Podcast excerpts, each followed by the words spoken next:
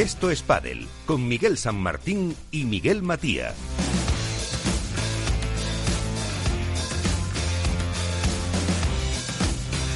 Feliz salud a todos, a no ser que me hayáis sorprendido alguno y os ha tocado la lotería. No lo sé, porque a lo mejor entonces no estaríais aquí. Pues de momento no sabemos.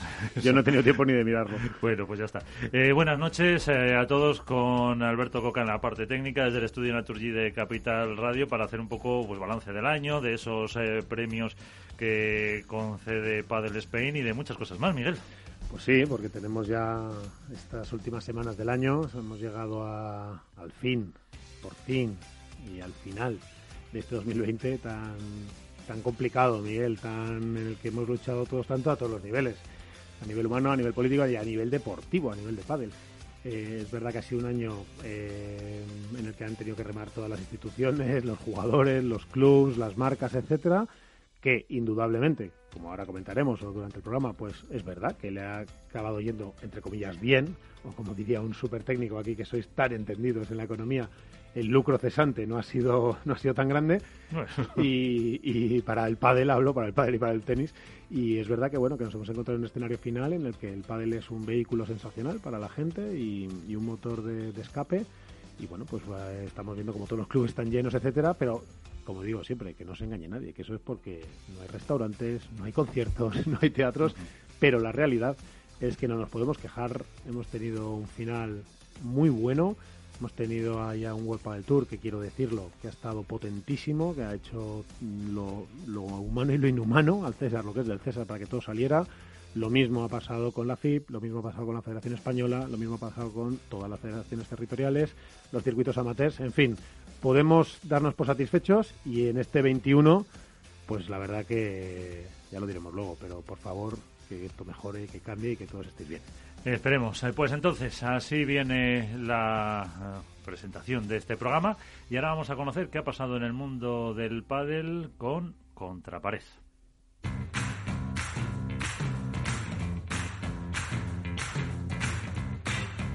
Así viene la actualidad con Contrapared.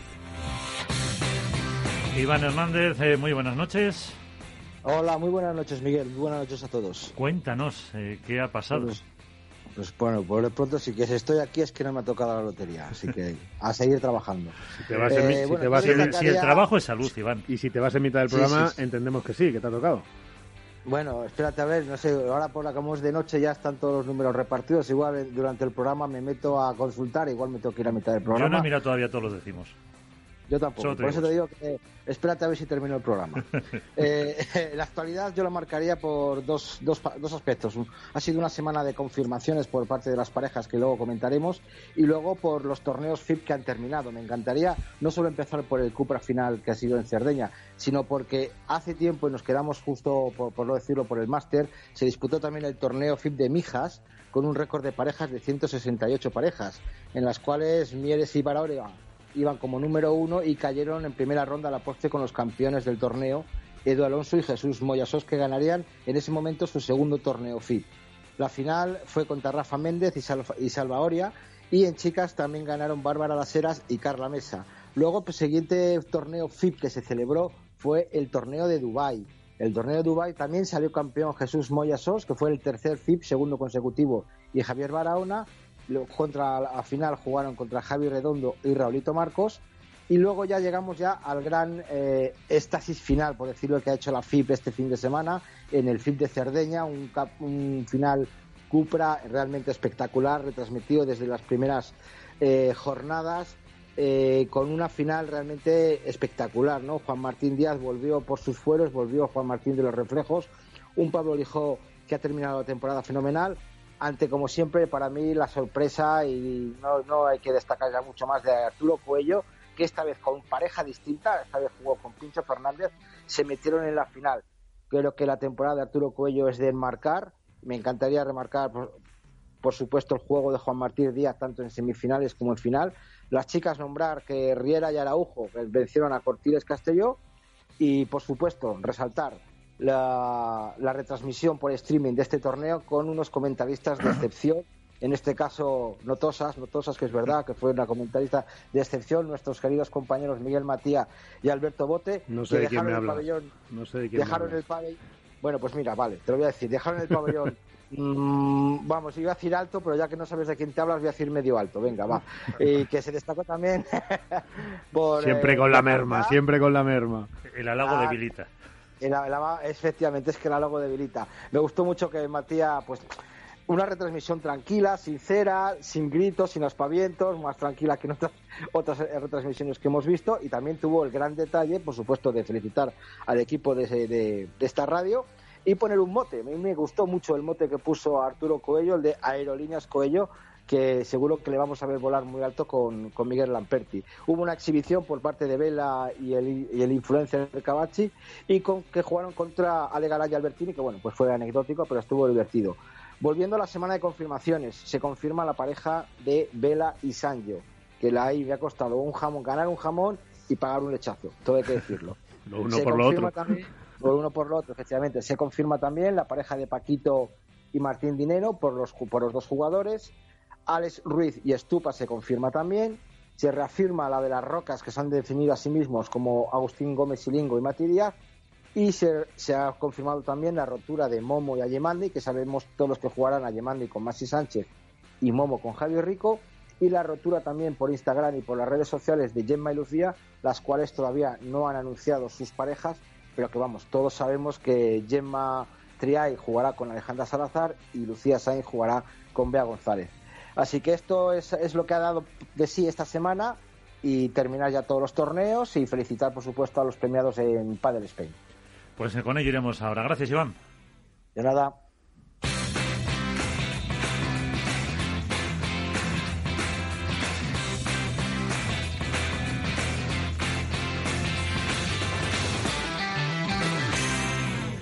Esto es Padel. Y es Padel lo que se vio en Cerdeña, ¿no?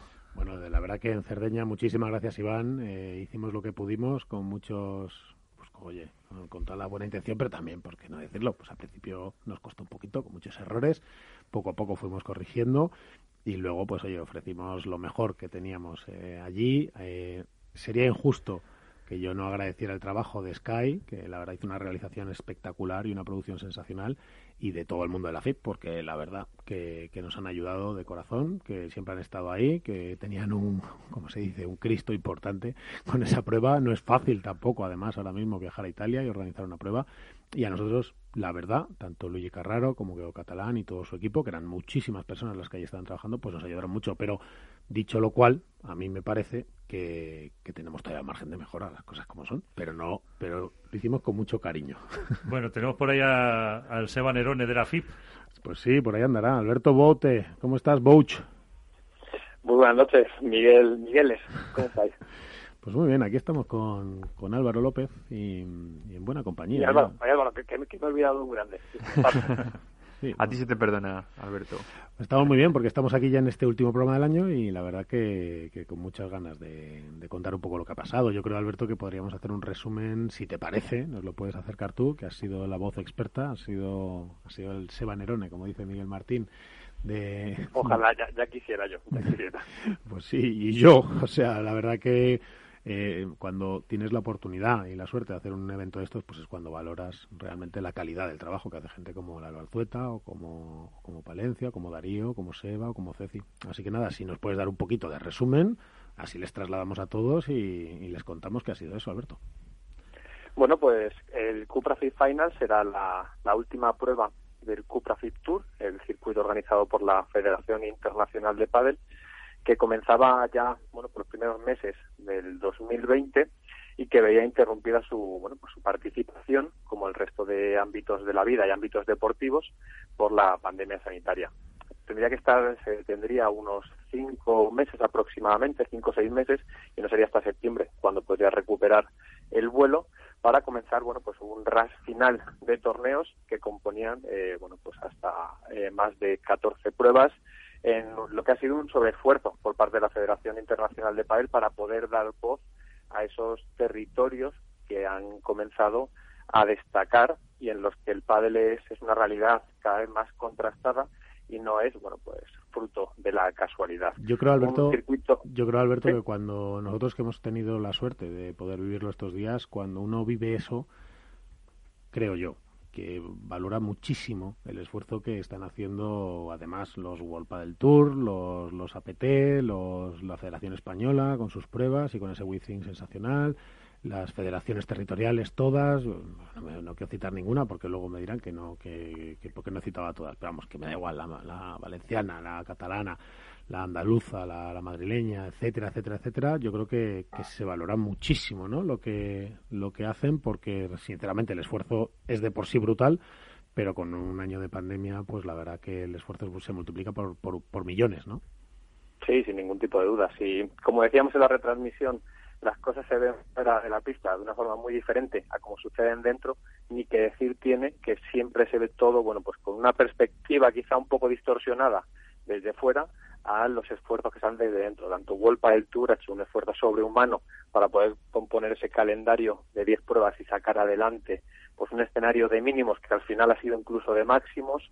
Eh, la Federación Española pudiendo celebrar el Campeonato de España en un escenario como el Wiking Center que hace muy pocos años sería impensable que el pádel pudiera llegar ahí y en este caso la Federación Internacional de Pádel que no solo ha conseguido componer un calendario atractivo en un año tan complicado, sino que, bueno, le da ese valor añadido de que está cada vez siendo, bueno, pues ese termómetro de que el pádel está gozando de mejor salud que nunca y además en cada, eh, cada vez en más sitios, porque tenemos que recordar que este Cupra Fit Tour ha transitado por cuatro continentes diferentes, hasta 14 países, ha disfrutado de 14 nacionalidades de, con respecto a los jugadores que han estado en el Cupra Fit Finals y creo, bueno, pues que son, es un activo cada vez más importante dentro del padre profesional y que permite que nos hagamos a la idea de cómo es el crecimiento de este deporte a nivel mundial. desde, el, punto de una pregunta, ya casi como, no, como curiosidad, eh, ¿no hay mm, un desconocimiento, si a veces hablamos de las grandes figuras que no los conoce el aficionado, el FIP no es un poco lío, no se conoce, eh, porque de hecho yo dije a unos amigos que juegan tres partidos a la semana, cuatro, eh, vamos a hablar del FIP que me estás contando. Y, y, era un grupo de cuatro que estaban estaban jugando. Es que, Todavía le falta un poco de docencia a la FIP sobre. Por aclarar dos cosas. Lo primero, el nombre ese, lo decimos bien Alberto y yo, porque lo hemos debido repetir entre un millón y setecientos millones de veces, que es Cupra FIP Finals. A ver si lo decís bien, por favor. Si no voy a tener aquí que echar alguno. Y, pero en respuesta a lo tuyo, es un circuito muy joven, Miguel. Es decir, es un circuito súper joven. Eh, apenas tiene un año de vida, un poquito más, y, es normal que no tenga todavía la repercusión y que no esté calando al aficionado. Esta pregunta es, es, es muy, muy, muy buena. Siempre se dice, me alegro de que pues es muy buena porque esto es lo que viene. Es decir, lo que viene son circuitos como el APT, como las pruebas de la española que vimos en el Within Center, como el Cupra FIB eh, o Cupra Tour, etcétera. Es decir, poco a poco la inclusión y la incorporación de países que están, como son vamos a citar los más destacados, pero podríamos hablar de un montón, de forma rotunda al pádel, como son Suecia, Italia, Portugal, Francia. Rotunda es rotunda, es decir, con ese esa especie de adicción que generaba en España en sus días, eso es lo que está pasando y eso está abriendo las puertas pues a más escenarios, a más inversores, a más eh, practicantes, jugadores, etcétera. Efectivamente, no estaba siendo muy conocido. Yo creo que esta prueba le va a empezar a dar un poco de visibilidad. Las cosas hay que continuarlas, obviamente. Entiendo que la FIP pues estará ahí. No soy capaz de hablar en nombre de, la FIP y, y sin duda lo que sí que creo es que poder ofrecer esa retransmisión con ese estadio y tal, lo que va a hacer es a todos, pues los inversores, a la propia fibra, lo que sea, pues, pues intentar. Yo, lo que creo, lo que creo Miguel es que eh, esto es un antes y un después para, para la Federación Internacional de Padel. O, tengo esa sensación, he tenido esa sensación desde dentro. Que sí, para los aficionados sí. Y para el periodismo sí, quizá para ellos sea la conclusión o el éxito de X trabajo ¿no? durante X meses. Pero, pero, pero, a mí me parece que ha sido un poco la presentación en sociedad de cuál es el proyecto, de qué es capaz de ofrecer y que el Cupra Fit Tour pues es eh, no es un circuito que navega por ahí en el ostracismo, no, que es algo muy serio, que reúne muchas veces a las mejores palas del mundo y que, bueno, pues que va a tener su espacio y que va a poder vertebrar pues un, bueno, pues un nicho de jugadores y un nicho de aficionados que quieren consumir pádel, eh, llámese del, nombre que se llame. Entonces, para mí esto es un punto disruptivo, como decimos muchas veces, para poder, eh, bueno, pues crecer. sobre todo. Pues sí. Yo, yo os quería preguntar, vosotros que habéis estado al final, eh, tanto Miguel como Alberto, más metidos, habéis hablado del APT, que este próximo año va a llegar a Europa. Yo os quería preguntar, eh, ¿veis que puede haber em, conflicto de intereses o que pueden eh, superponerse unas pruebas con otras o que los jugadores puedan decidir o no tiene nada que ver uno con Pues- otro? Pues mira, los conflictos de intereses, Álvaro, como tú bien yo sabemos, van a ser, de momento tienen pinta de ser eternos en el pádel. Eso para empezar, así como, como, como preámbulo.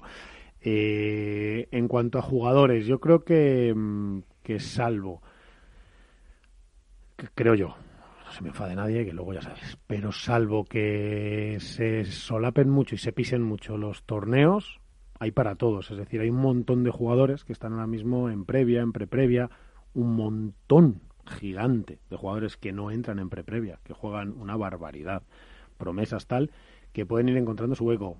Que el reclamo siempre es el de los grandes, está claro. Que World del Tour se hará fuerte con su circuito, obviamente. También esto pasará mucho pues por la relación entre todos. Pues ya sabemos, pues la FIPI, la Española y World del Tour ahora mismo están trabajando de la mano. Eh, la Fabrice eh, Pastor Cup, que ahora es APT, pues, pues bueno, pues va a coger su propia línea. Tendremos que ver, eh, al final hay espacio para todos, pues depende de las pruebas que ofrezcan y todos. Así al final quieren ofrecer 50 pruebas cada uno y tal, pues no, habrá una sobresaturación, ¿no? Si, si World del Tour vuelve a su formato de 15, 18 pruebas, más lo que vaya generando, eh, Cupra, este circuito Cupra de la FIP encuentra sus pruebas y, y el APT las suyas, las buenas me refiero, porque siempre hay dos o tres niveles, las, las que llegan a todo el mundo son al final las que ven, las chulas, las tal. Pues yo creo que habrá los conflictos típicos de intereses por detrás, de tal, o lo que sea, pero pueden llegar a convivir. Va a depender muchísimo, yo creo, Álvaro, de la relación. En este caso, por ejemplo, del que la FIB y World Tour sigan teniendo muy buena relación, yo creo que ahí les dejará convivir más o menos, si, no, si a ninguno no le da un ataque de celos, y que normal que le dé, o sea, no es una crítica, que normal, que a mí me pasaría. Eh, yo no quiero que mi familia esté en otras familias, ¿no? Pues esto es lo mismo. Entonces, bueno, ya veremos, pero bueno, yo creo que, que pueden llegar a convivir, pues sí, si, si más o menos se entienden todos, más o menos. Yo creo, Miguel, que al final, eh, desde que se unificó un poco los criterios, la puntuación, los rankings y demás, lo que están haciendo World Padel Tour y la Federación Internacional de Padel, incluso la Federación Española, es retroalimentarse.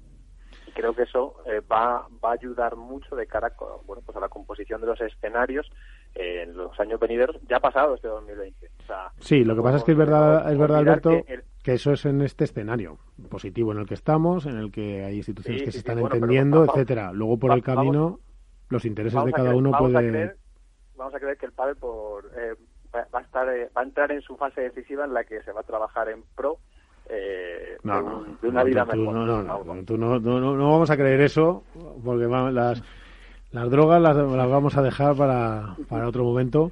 Yo diría que vamos a mirar con sospecha lo que pueda pasar siempre, porque luego las relaciones humanas, los intereses y tal complican las cosas, sobre todo a nivel económico, pero es verdad que si consiguen entenderse, pues, pues irá bien. Pero, dicho esto, dicho lo cual, luego tenemos un ratito para comentar eh, a nivel deportivo lo mejor que, que se puede ver y recomendar, ya que nos lo conocemos de memoria, un poco los highlights.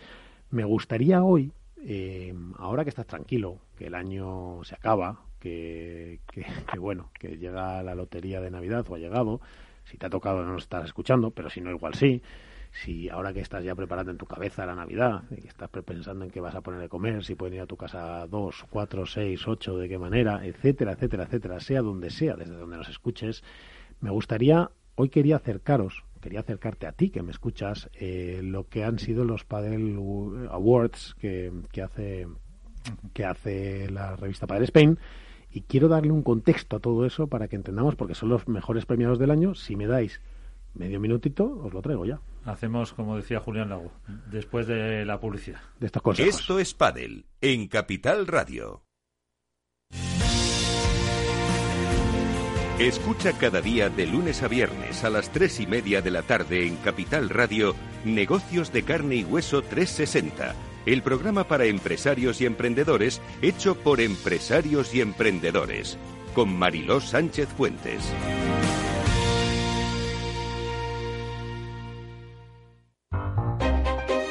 Los entornos en las grandes ciudades están cambiando y desde Voces para la Movilidad con Chimo Ortega queremos acercar a los protagonistas de las nuevas formas de entender los desplazamientos desde una visión humana e intimista. Cada martes a las ocho y media de la tarde en El Balance, Capital Radio. Esto es Padel. Ahora sí.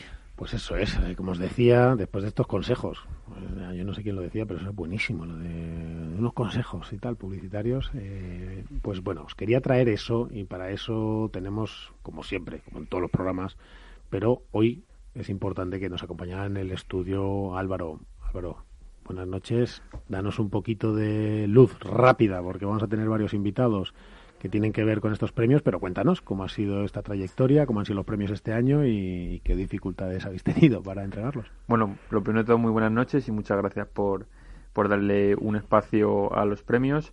Pues bueno, este año la verdad que ha sido complicado por el tema de la pandemia, que, voy a contar que no sepáis. Eh, la verdad que nos ha sorprendido porque a pesar de no poder hacer una gala como tal, eh, a pesar de difundirlo más que nunca por las redes sociales, la respuesta ha sido incluso mayor todavía que, que otros años. Hemos tenido casi 128.000 votos, que la verdad que es un récord de participación y, y yo me siento muy orgulloso porque la gente cada vez va conociendo más de pádel, va teniendo sus favoritos, que eso es importante. Eh, va sabiendo sobre todo reconocer eh, no quién juega más o quién juega mejor, sino eh, quién hace el esfuerzo, quién va creciendo en el ranking, también en cuanto a material, en cuanto a pádel solidario, o sea, quién va trabajando por el pádel, que eso es al final lo que el objetivo final de estos premios. Y, bueno, la verdad que ha sido, como digo, ha sido un trabajo como todos los años.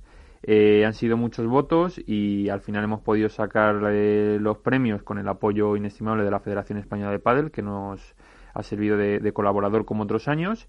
Y, bueno, la verdad que, muy encantados. Hemos tenido dificultades como siempre. Ya sabes que en esto del pádel, como hemos hablado antes, siempre hay envidias y, y guerra de guerrillas y demás. pero bueno, eh, eso lo, lo, de menos, lo importante es que al final... con eso como desayunamos un café.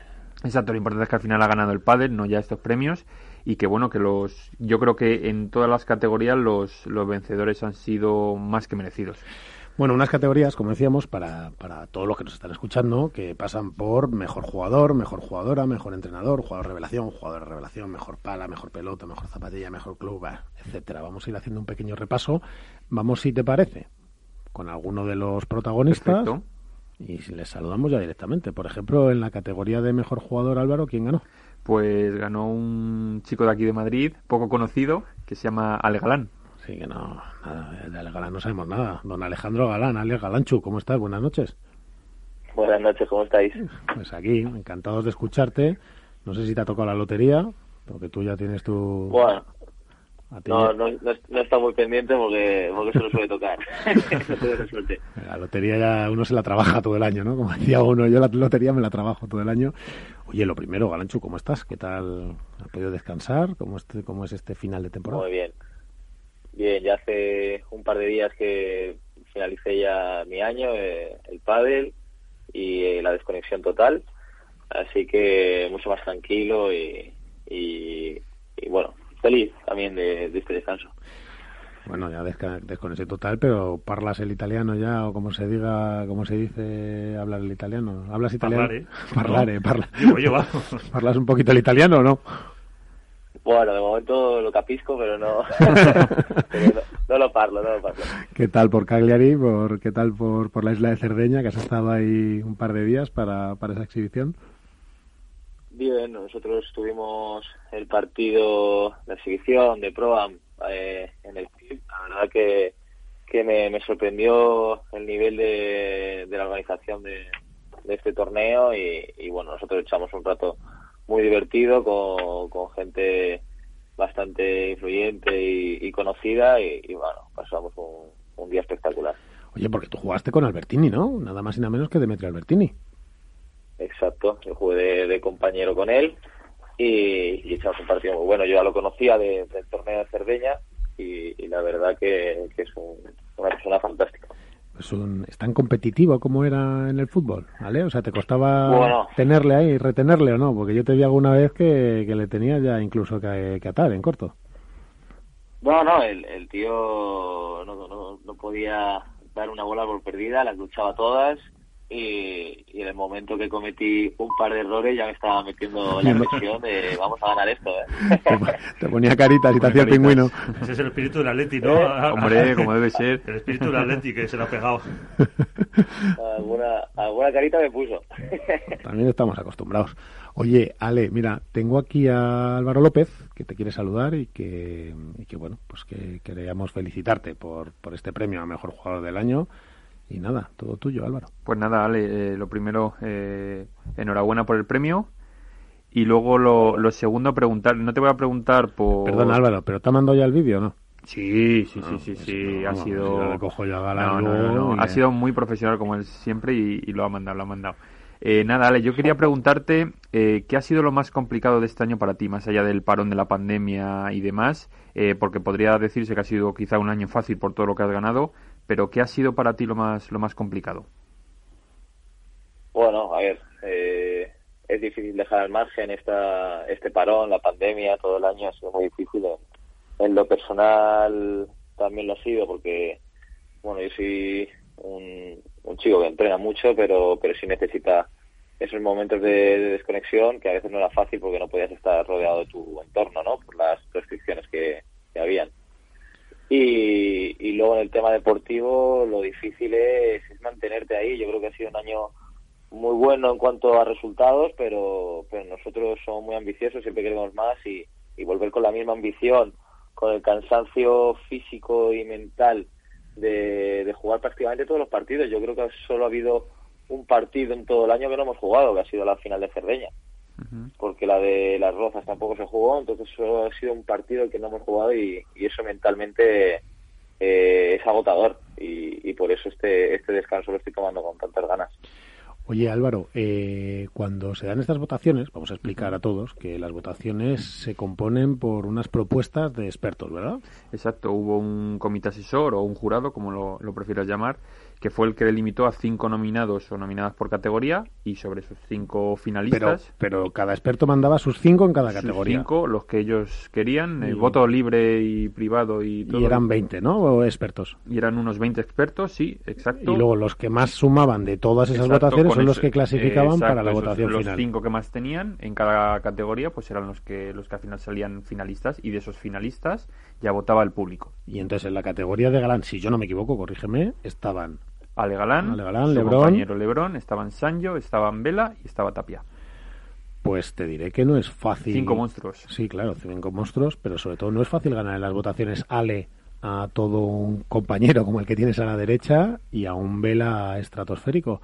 Eh, ¿Crees tú, Alejandro, que, que toda esta exposición mediática que tenéis os afecta, os viene bien? ¿Cómo, cómo vivís eso dentro de la pareja? Bueno, a ver, nosotros al final es parecido a lo que te digo, jugar tantos partidos también te sitúa en, esa posición, eh, te ve más, gente y, estás expuesto a, las críticas, positivas o negativas, estás expuesto a las críticas. Yo, bueno, también estoy muy contento de recibir este premio porque estoy nominado junto a otros cuatro jugadores top mundiales, lo han demostrado eh, todos ellos pues bastante eh, carismáticos y con, muchos seguidores eh, a nivel mundial y, bueno por eso por esa parte estoy contento. Yo yo simplemente quiero decir que, esto es trabajo de, Juan y mío. Esta vez la votación ha caído de, mi lado pero yo creo que, que este trabajo ha sido de los dos y, y bueno el, el número uno es lo que lo que ha marcado ha marcado que pueda yo llevarme este este premio pero ya te digo está abajo de la pareja Sí, yo iba, yo iba un poco por, vamos, no, iba en lo positivo, fíjate, en lo negativo. Es decir, hace poco te veíamos, por ejemplo, una campaña publicitaria por todo Madrid o por toda España con, con pues ya con otros patrocinadores, como podía ser un, algo de ropa interior. Vamos viendo cómo vas creciendo con patrocinios también de coche, etcétera. Iba más por ese lado, es decir, oye, Ale, ¿cuánto pesa esa, esa exposición positiva? O sea, no voy a la negativa que digas, pues sí, cada uno diga lo que le dé la gana Sí, eso pues ya sabes, cada uno, cada uno, cada uno. Pero esa positiva, eso pesa, Ale, es decir, el verte cada vez más expuesto, positivamente me refiero, eh, ser más conocido, ¿todo eso va pesando o se lleva con naturalidad y oye, que sea lo que quiera? Bueno, a mí yo cada, cada vez que me piden una foto me, me sigo sorprendiendo porque no, no considero que, que sea aquí ni nada importante como para que la gente me pida una foto. Entonces yo lo sigo viviendo pues con esa naturalidad, como dice, de, bueno, soy el chico de siempre. Eh, es verdad que para mí, pues aparte de ser un orgullo el, trabajar con, con marcas tan grandes como son eh, Cupra, como dices en el coche, Intimissimi, toda la gente, yo estoy agradecido y orgulloso de trabajar con ellos, pero pero bueno, no, no pesa, la verdad. Es, no pesa, claro que no pesa. No pesa porque tú eres de Leganés, es decir, un tío como Dios manda, claro, porque de ahí solo pueden salir cosas buenas. Y luego porque, porque te lo has currado, ¿vale? Mira, yo quería despedirte esta noche, que no te vamos a robar más tiempo, y te pediría, a poder ser, te voy a poner uno de esos aprietos que no te gustan, luego me das un capón, pero sí, te voy a poner todo fácil. Claro. Venga, vamos a lanzarle a Ale. Lánzale un mensaje a, toda España que nos escucha y a todo el mundo para, después de este 2020 complicado, para un 2021 mejor, ¿qué les decimos a todo el mundo? ¿Qué mensaje le mandamos? Bueno, pues yo creo que, para todos que, pensemos que hemos podido tocar fondo con un año tan complicado y, y que va a ser un año 2021 lleno de alegrías, ojalá de salud para todos y, nada, hay que siempre buscar buscar mejorar y, ver todo lo positivo que, yo creo que de un año tan complicado al final seguro que todos podemos rescatar alguna cosa positiva y, es lo importante el poder ser, feliz y, llevarlo con de la mejor manera. Pues sí, porque al final lo importante son otras cosas y a veces ni el trabajo ni nada, pero bueno, eh, mientras haya salud. Pero vamos, mira, me vas a besar por ahí a toda la familia Galán, ¿eh? me vas a besar a tu hermana, me los vas a poner a los pies de todos y que nada, te cuidado con las, te cuidado que tú a ti te gusta comer. Te cuidado, vale, con los 24, 20... Sí, ya lo sé yo. Y ahí los galanes sois todos de buen... ¿eh? Tenéis un buen saque todos, ya lo sé yo. No te enseño lo que desayuno entonces. bueno, si yo desayuno lo que tú desayunas, ya puedo, tengo comida para tres días. Oye, Galanchu, que, que, sí, que lo voy a decir, que se te quiere mucho, yo por lo menos te aprecio muchísimo, que gracias por este año de pádel sensacional, gracias por ser como eres, por demostrar a todo el mundo que no está reñida la sencillez con el éxito profesional, que no me dejes de trabajar y que nos vemos el año que viene. Chicos, muchas gracias por por traerme hasta aquí otra vez, que me gusta un montón y les mando un saludo, felices fiestas y mucha salud para todos. Pues esta es tu casa y este era Ale Galán. Aquí lo hemos hemos tenido, da, gusto, ¿no, Álvaro? Qué sencillez, qué, calidad humana. Qué cercanía, sí, sobre todo. Sí, porque Ale es así, no, no es mm. porque hay jugadores que luego hacen muy bien la relación con los medios o la imagen pública, pero es que Alejandro es así. Sea, es que es un tipo que de verdad se sorprende cuando alguien le dice, pues una foto y pone esa cara así que tiene de bueno, que luego la pista no es nada bueno, porque luego se pone a pegar palos y no hay quien. Pero es verdad que es así, y da gusto. Y, nada, una pregunta, Álvaro. en las votaciones, ya sé que no se pueden saber los resultados, no me los digas. ¿Estuvo muy igualada la de mejor jugador? Sí estuvo estuvo ahí pegadita. Al límite, ¿no? No te voy a decir con quién porque es obvio, pero... con su copiego, Juan Lebrón, Estaba, esto, estuvo, estuvo igualado, la verdad que sí. Fue una de las categorías que más cercano estuvo. Y además, bueno, te iba a decir más votos tuvo, pero no, porque también el sistema de votación obliga a votar en todas las categorías antes de confirmar el voto. Exacto, exacto. Se puede votar una vez al día, pero lo lógico es votar en todas las, en todas las categorías. Bueno, eh, ese fue el mejor jugador. que en mejor jugadora, ¿quién ganó? Pues el mejor jugador ganó Gemma Triay. Gemma Triay que yo creo que ha hecho un año sensacional. Sensacional. Otra que, que también, por ejemplo, su compañera hasta ahora, Lucía, también lo merecía porque ha sido un año fantástico el, de las dos. Y, ahí ganó, ganó Gemma, igual que ha dicho Ale, que podría haber caído de, del lado de cualquiera. Así que en esta bueno, has dicho, has dicho Lucía, pero ¿estás por ahí, Iván? Iván Contrapared, ¿andas por ahí? Sí, estoy aquí, estoy aquí, estoy aquí. Oye, Divino Calvo, que le acaban de llamar a tu Lucía, la llamo por su nombre, Lucía. Bueno, pues ¿cómo se llama? Otra cosa es que yo te la confianza para decirle a Lu, pero tú... Lulu, Lulu. Lulu. Tú tendrás que llamarla señora Sainz todavía. Sí, sí. hay privilegios y tú tienes otros privilegios. Hay clases y clases. pero yo tengo otros privilegios. A mí me, me ha dado mucha pena la ruptura de Lucía Sainz y Gemma Triay, sobre todo por la evolución que ha hecho eh, Lucía en los últimos años y la verdad que, bueno, es una pena que se rompa una pareja. Yo creo que es la maldición del número uno, ¿no? Que ya las parejas llegan a los número uno y se rompen. La evolución que ha tenido Lucía Sainz eh, jugando que pasaba de la izquierda. Recordemos que en sus inicios jugaba a la izquierda y de repente encontrarse a la derecha con una jugadora como Gemma Tray, la evolución que ha hecho estos dos últimos tres años y por qué no decirlo, el último año con Rodrigo Ovide ha sido realmente espectacular. Yo creo que la deseo lo mejor de la suerte a mi amiga Lulu para ti, señora Sainz. Doña eh, Lucía. Doña. Lucía. Doña Lucía. Y que con Bea González, pues que pueda levantar algún título, que seguro que lo hará. Pues sí, la verdad que se forma ahí un parejón entre Gemma se va con, con Ale y, vamos a ver la buena de Lucía, que por cierto acababa un año estratosférico, se despedía ayer muy cariñosamente en las redes con ese detalle que a lo mejor la gente no lo sabe, Álvaro, pero que, que Lucía tuvo que cambiar de lado cuando empezó a jugar con Gemma para, para poder eh, atender eh, el proyecto de pareja. Esos son mejor jugador y mejor jugadora. ¿Y qué más categorías teníamos? Porque había una que era mejor jugador revelación, si no lo digo mal. Pues en, en mejor jugador revelación la verdad que había cinco, cinco chavales, cinco chicos eh, muy jóvenes que... Bueno, que son chavales hasta que les ves delante. Exacto, yo no, les digo chavales porque son más pequeños que yo, pero... Miedo. O sea, tú ves a los Yanguas y, Ramírez y todo esto y son, uno, y son unos bestias. Pero la verdad que juegan increíbles los cinco y en esta categoría que también estuvo eh, reñidita porque también eran compañeros, eh, ganó Arturo Coello, paisano de, de Iván. Pues Arturo Coello, que es eh, que no sé quién, la ha bautizado durante este Cuprafib como Aerolíneas Coello. Eh, Arturo Coello, buenas noches. Arturo Coello, buenas noches, ¿me oyes? Buenas, ¿qué tal? ¿Cómo estáis? ¿Cómo está, hombre, ese pucelano de Pro Universal? ¿Cómo estás ya por tu tierra? Sí, sí, sí, ya por casa. Bueno, ¿descansado o tú no necesitas descansar? A ti te igual va sobrado, ¿no? Bueno, de hecho, esta mañana he estado jugando un partido con mis amigos, así que bien, bastante bien. Ha vuelto y se habrá jugado al 20%, más o menos. no me podía resistir a la volver a las pistas.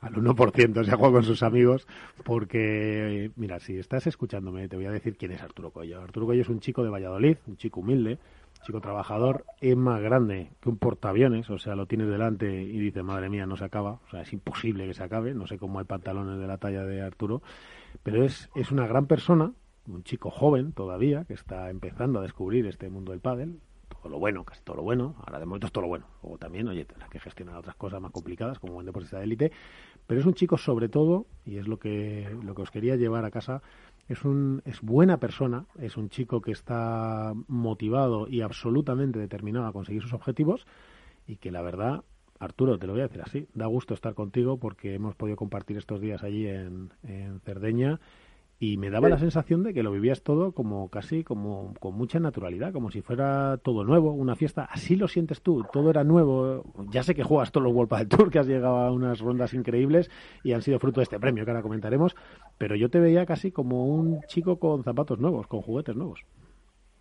Sí, como tú dices, la verdad que bueno, al final no dejo de tener 18 años y todo lo que estamos viviendo a día de hoy para mí es nuevo y, y más por por mi forma de ser, eh, me hace muchísima ilusión todo lo que vivo, la oportunidad de poder estar en Italia, de jugar un torneo como este, de estas magnitudes, de también el tema de la presentación, el humo, todo, todo a mí me motivaba y me, hacía sentir súper importante y súper especial, por eso, por eso sí, yo lo vivo con esa con esa alegría que tengo y con, con esas ganas porque porque para mí es un premio poder jugar este tipo de torneos y, y junto con mi compañero Pincho, que he pasado una semana increíble. La verdad que, que sí, como tú dices, súper super contento y con muchísimas ganas estaba. Y, la verdad que, que muy bien, muy muy feliz del torneo. Muy buenas, Arturo. Soy Álvaro de Padre Spain. ¿Qué tal, Álvaro? Nada, yo solo preguntarte, eh, no sé qué objetivos os marcasteis eh, a principios de año, eh, tanto tú como, como Iván. Es verdad que el año pasado ya eh, asombrasteis bastante. Seguro que el de mejor jugador del mundo revelación no era uno de ellos, pero... Pero yo quería preguntarte, ¿estaba en vuestros mejores sueños el hecho de desde previas llegar a, si no me fallan los números ahora mismo, eh, siete, siete octavos de ocho posibles o algo así. O sea, es decir, eh, pasar a cuadro final y, rendir también en 16 avos y llegar a, esas rondas. Bueno, a ver, es que yo a principio de temporada tuve una charla con Iván y con mis entrenadores, Gustavo, Mariano y Jorge, en la que sí que es verdad que no propusimos ningún objetivo, sino el que era entrenar bien todos los días y trabajar duro y, y bueno, creíamos que con esa manera de pensar, de trabajar, iban a llegar, ¿no? Porque yo años anteriores sí que es verdad que me había planteado objetivos muy exigentes, que lo único que me hacían era presionarme. Entonces, lo que intentamos este año fue liberar todo tipo de presión jugar sueltos, entrenar día a día de la mejor forma posible y bueno, la verdad que no esperamos ni llegar a cuadro ni que me den el galardón de jugador revelación ni mucho menos todo lo que hemos vivido este año, pero, pero ya te digo, nuestro objetivo fue trabajar duro todos los días y, bueno, creo que ahora el año que viene intentaremos seguir cumpliéndolo. Oye Arturo, y cuando te viste ahí seleccionado antes de que lo hayas ganado, te viste seleccionado, ¿te lo creías o decías, pero bueno, ¿esto qué es? Bueno, yo realmente en ningún momento, cuando me vi seleccionado, en ningún momento pensé que iba a ser yo. Si te soy sincero, pensé en todo momento que podría ser Martín, Martín Mineno, creía que iba a ser el, galardonado. En ningún momento pensé que iba a ser yo, la verdad. Y cuando recibí la noticia, nada más que, me lo dijeron, se lo dije a mis padres. Aunque no suponga nada físico, es, al final es algo emocional que, te llena un montón, ¿no? Que te haya votado la gente como, como mejor jugador de revelación para, para nosotros es, es más bonito casi que cualquier premio o trofeo, porque, porque al final es esa sensación de, joder, de, de sentirte importante, de sentirte gratificante con tu, con tu trabajo y bueno, pues la verdad que es súper feliz de, haberlo obtenido. Oye, porque Arturo, ¿tú qué estás estudiando? ¿Perdón? ¿Qué estás estudiando? ¿En qué...? Porque tendrás también que estudiar algo o no, o ya estás en el PADE 100%. No, te he perdido, te he perdido completamente. Digo que ahora mismo que estás estudiando allí, que estás haciendo carrera. Ah, yo sigo, yo, yo, yo sigo estudiando en un grado superior. A día de hoy estoy haciendo un grado superior. Y tus y todos tus compañeros que te ven ahí sentado, que cuando que te dicen que te sientes detrás, porque si te sientas delante ya no, no pueden ver nada de lo que explique el profesor. ¿Qué te dicen cuando, cuando te ven? bueno, la verdad que el otro día lo vivieron con, con muchas ganas en clase, la verdad que sí, que tengo buenos amigos en clase y estaban, estaban todos pendientes. Eh, y animando, imagino. ¿Ya te llaman aerolíneas o no? Arturo. Miguel, te pierdo. Sí, digo, mira a ver que a lo mejor andas ahí con coberturas reguleras, mira a ver si te puedes mover. Digo que si ya te llaman, que si te llaman aerolíneas o siguen con lo de Arturo. Sí, con lo de Arturo o Coello, pero bueno, yo creo que, que después de haberte escuchado, creo que implementarán de vez en cuando la aerolínea. Oye, eh, ¿tú vives en la en Valladolid capital? Porque eres de un pueblo de Valladolid, ¿no? Yo soy de un pueblecito pequeño de Valladolid que se llama Mojados, que, algún tipo de jugador como Adrián Blanco tiene, tiene siempre una broma conmigo, que me llama Arturo de Mojados, pero sí, yo vivo en un pueblecito pequeño, tranquilo, y la verdad que muy contento allí, la verdad que, que muy bien. Oye, cuando no estás viajando y compitiendo, cuando no estás en Madrid, ¿qué haces? ¿Vas todos los días y vuelves a tu, a tu pueblo o, estás en No, lo que hago es que me coordino de vez en cuando, subo, cuando por ejemplo ahora en pretemporada este Miguel, lo que intentaremos será subir dos, tres días a entrenar allí con, con él y luego bajará en la Valladolid a entrenar con nosotros, con, con Gustavo Prato, que es el que nos va a llevar este año, y más o menos coordinando más o menos cuadrándolo todo para tenerlo el día que vuelva Miguel todo organizado y temporada. Bueno, y, Arturo, aunque el, trofeo te llegará, ¿eh? Cuenta con que también es físico y te, llegará. Te me lo mandas, ¿eh, Arturo? Hombre, por supuesto, el trofeo les llegará a todos, eso que cuente con ello. Em, yo quería preguntarte, eh, bueno, de cara al año que viene todos sabemos que vas a jugar con, con Lamperti. ¿Qué supuso para ti su, su llamada, que, que contactara contigo para jugar un jugador del carisma y del cariño que tiene el público con él. El que fuera ya del cariño y el carisma que tiene, que al final también suma, pero ya que te llamo jugador de la talla de Miguel, pues ya para mí ya solamente eso era un premio, una recompensa al trabajo. Y bueno, la verdad que estoy súper ilusionado de jugar con él, le agradezco la oportunidad que. Y nada, lo que le digo día a día, que voy a trabajar muy duro para, para estar a la altura y poder cumplir todos los objetivos que nos vengan y más, y disfrutar y aprender el año entero o, los años para, para aprender de él todo lo que todo lo que se pueda.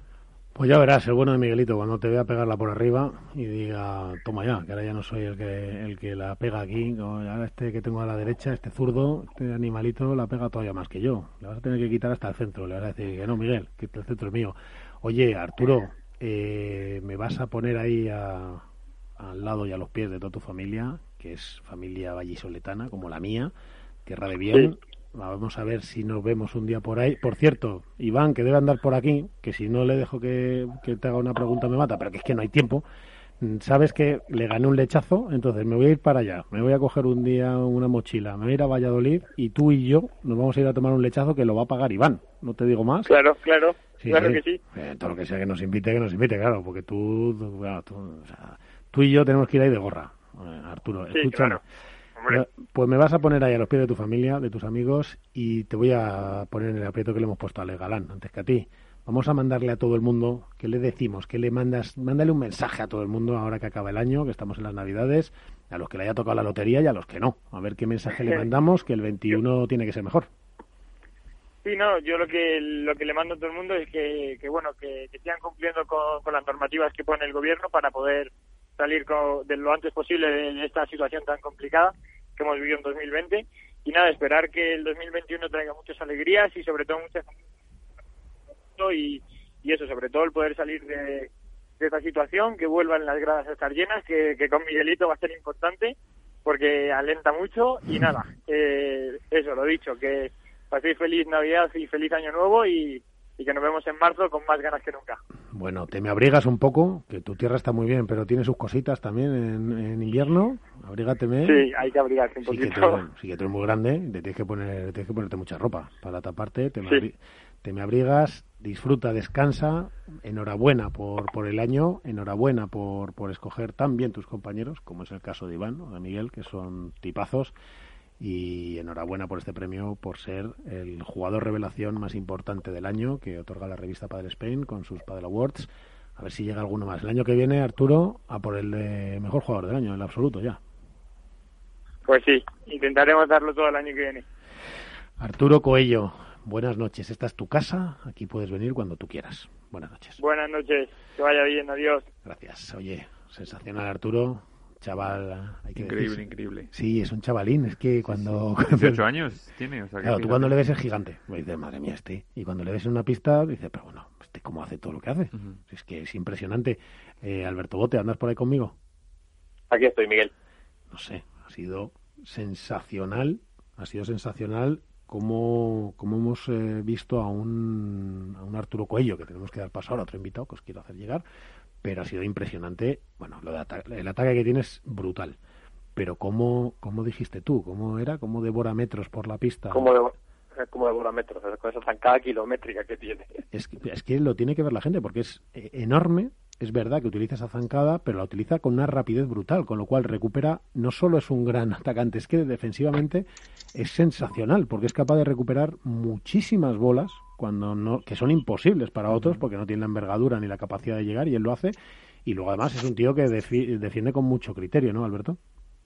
Sí, eh, a ver, llama la atención por bueno, pues esa envergadura física, esa altura que hace presagiar que va a tener una pegada envidiable, que su mayor potencial va a estar en los tiros de definición por alto, que es verdad que es algo que bueno pues que llama mucho la atención y que y que destaca, pero para mí lo, lo fantástico que ha conseguido desarrollar eh, durante todo el Cupra Finals ha sido esas recuperaciones, esa sensación de un jugador muy completo, porque por su físico parece que va a ser un jugador que va a tirar siempre de intentar ir a, irse a la red, de abusar de la pegada porque es un jugador muy joven y quiere exprimir todo su potencial y sin embargo es un defensor espectacular, es un, es un chaval que sabe muy bien que aunque no se coloque a la perfección, confía en sus aptitudes físicas para poder eh, recuperar bolas imposibles, no, que hizo cosas a su compañero, a Pincho Fernández y a los rivales muchas veces le llevan las manos en la cabeza. Entonces, eh, estamos ante un jugador que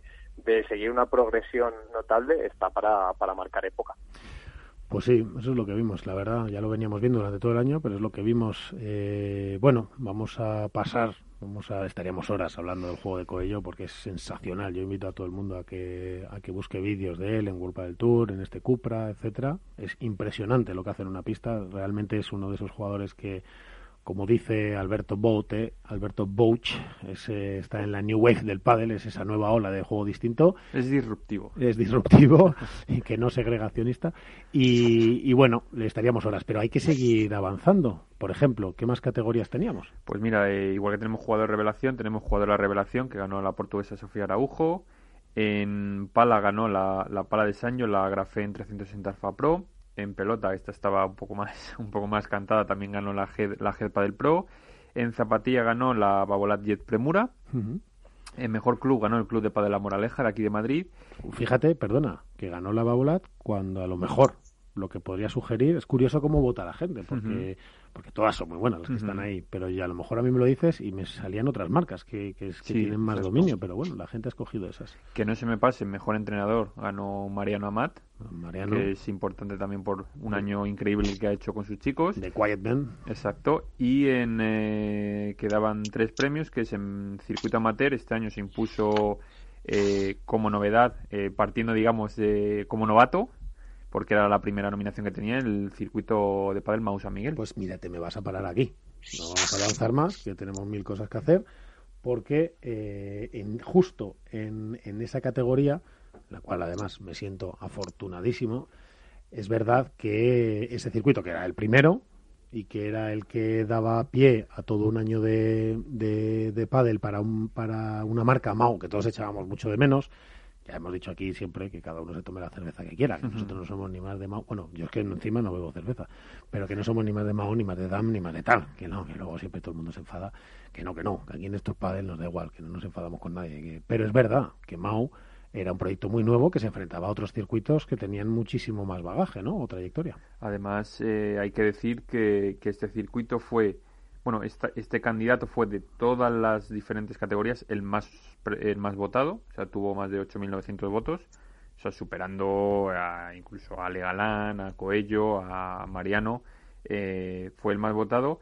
Eh, como bien dices, eh, contra pesos pesados, tanto nacionales como internacionales, porque por ejemplo estaba el, el IP de Madison, que es, que es internacional, y sobre todo que es una categoría pues que quizá este año ha sido de las más importantes a nivel de reconocimiento, porque ha sido un año muy complicado para todos, para todo el sector, pero yo creo que quizás los circuitos, eh, todo por el tema de patrocinadores y demás, que han tenido que parar y, y, parar su, su actividad, pues darles un empujón de esta manera creo que es bastante importante. Bueno, pues eso es lo que era el circuito MAO, eso es lo que ha sido el circuito MAO y competía, como decimos, contra circuitos con 25 años eh, que están en más de 15 países, etcétera, etcétera. Pero bueno, si tenemos que felicitar a alguien es a MAO, y a su director técnico, nada más y nada menos que don Gonzalo de la RAN. Don Gonzalo de la RAN, buenas noches. Pues no tenemos a Gonzalo de la RAN, vamos a seguir, vamos a seguir intentándolo, que a veces ya sabes que los duendes, no tenemos al duende, pero los duendes están ahí, aunque no, aunque no estén en, en la mesa de ahora, ahora vamos a ver si os llevamos a Gonzalo. Yo quería decir, es, es muy interesante lo que has comentado, es decir, eh, ha tenido más votos que muchísimas otras eh, categorías eso puede ser, Álvaro, porque al final lo que a la gente le llama es su... Es decir, esa es la importancia del padel amateur, porque si no, podría, podría ser hasta sorprendente que hubiese una categoría de circuito amateur, pero es verdad que tiene un engagement brutal con la gente. El padel amateur es importantísimo en esta industria. Es verdad que el, que el padel profesional quizás es lo que más llama la atención y lo que más conoce la gente, pero al final lo que tú juegas, lo que juego yo, lo que juega cualquiera, es ese padel amateur. Y al estar metidos dentro, realmente es eh, lo que vota la gente porque sabe cómo funcionan, sabe lo que ofrecen, sabe cómo se organizan los partidos y eso quizá es lo que es más cercano a la gente y por eso le llega más y por eso lo vota más. Bueno, pues ese era el circuito de padel amateur y teníamos, hemos dicho, a ver, que me aclare yo, jugadora eh, revelación, Sofía Araujo. Sofía Araujo.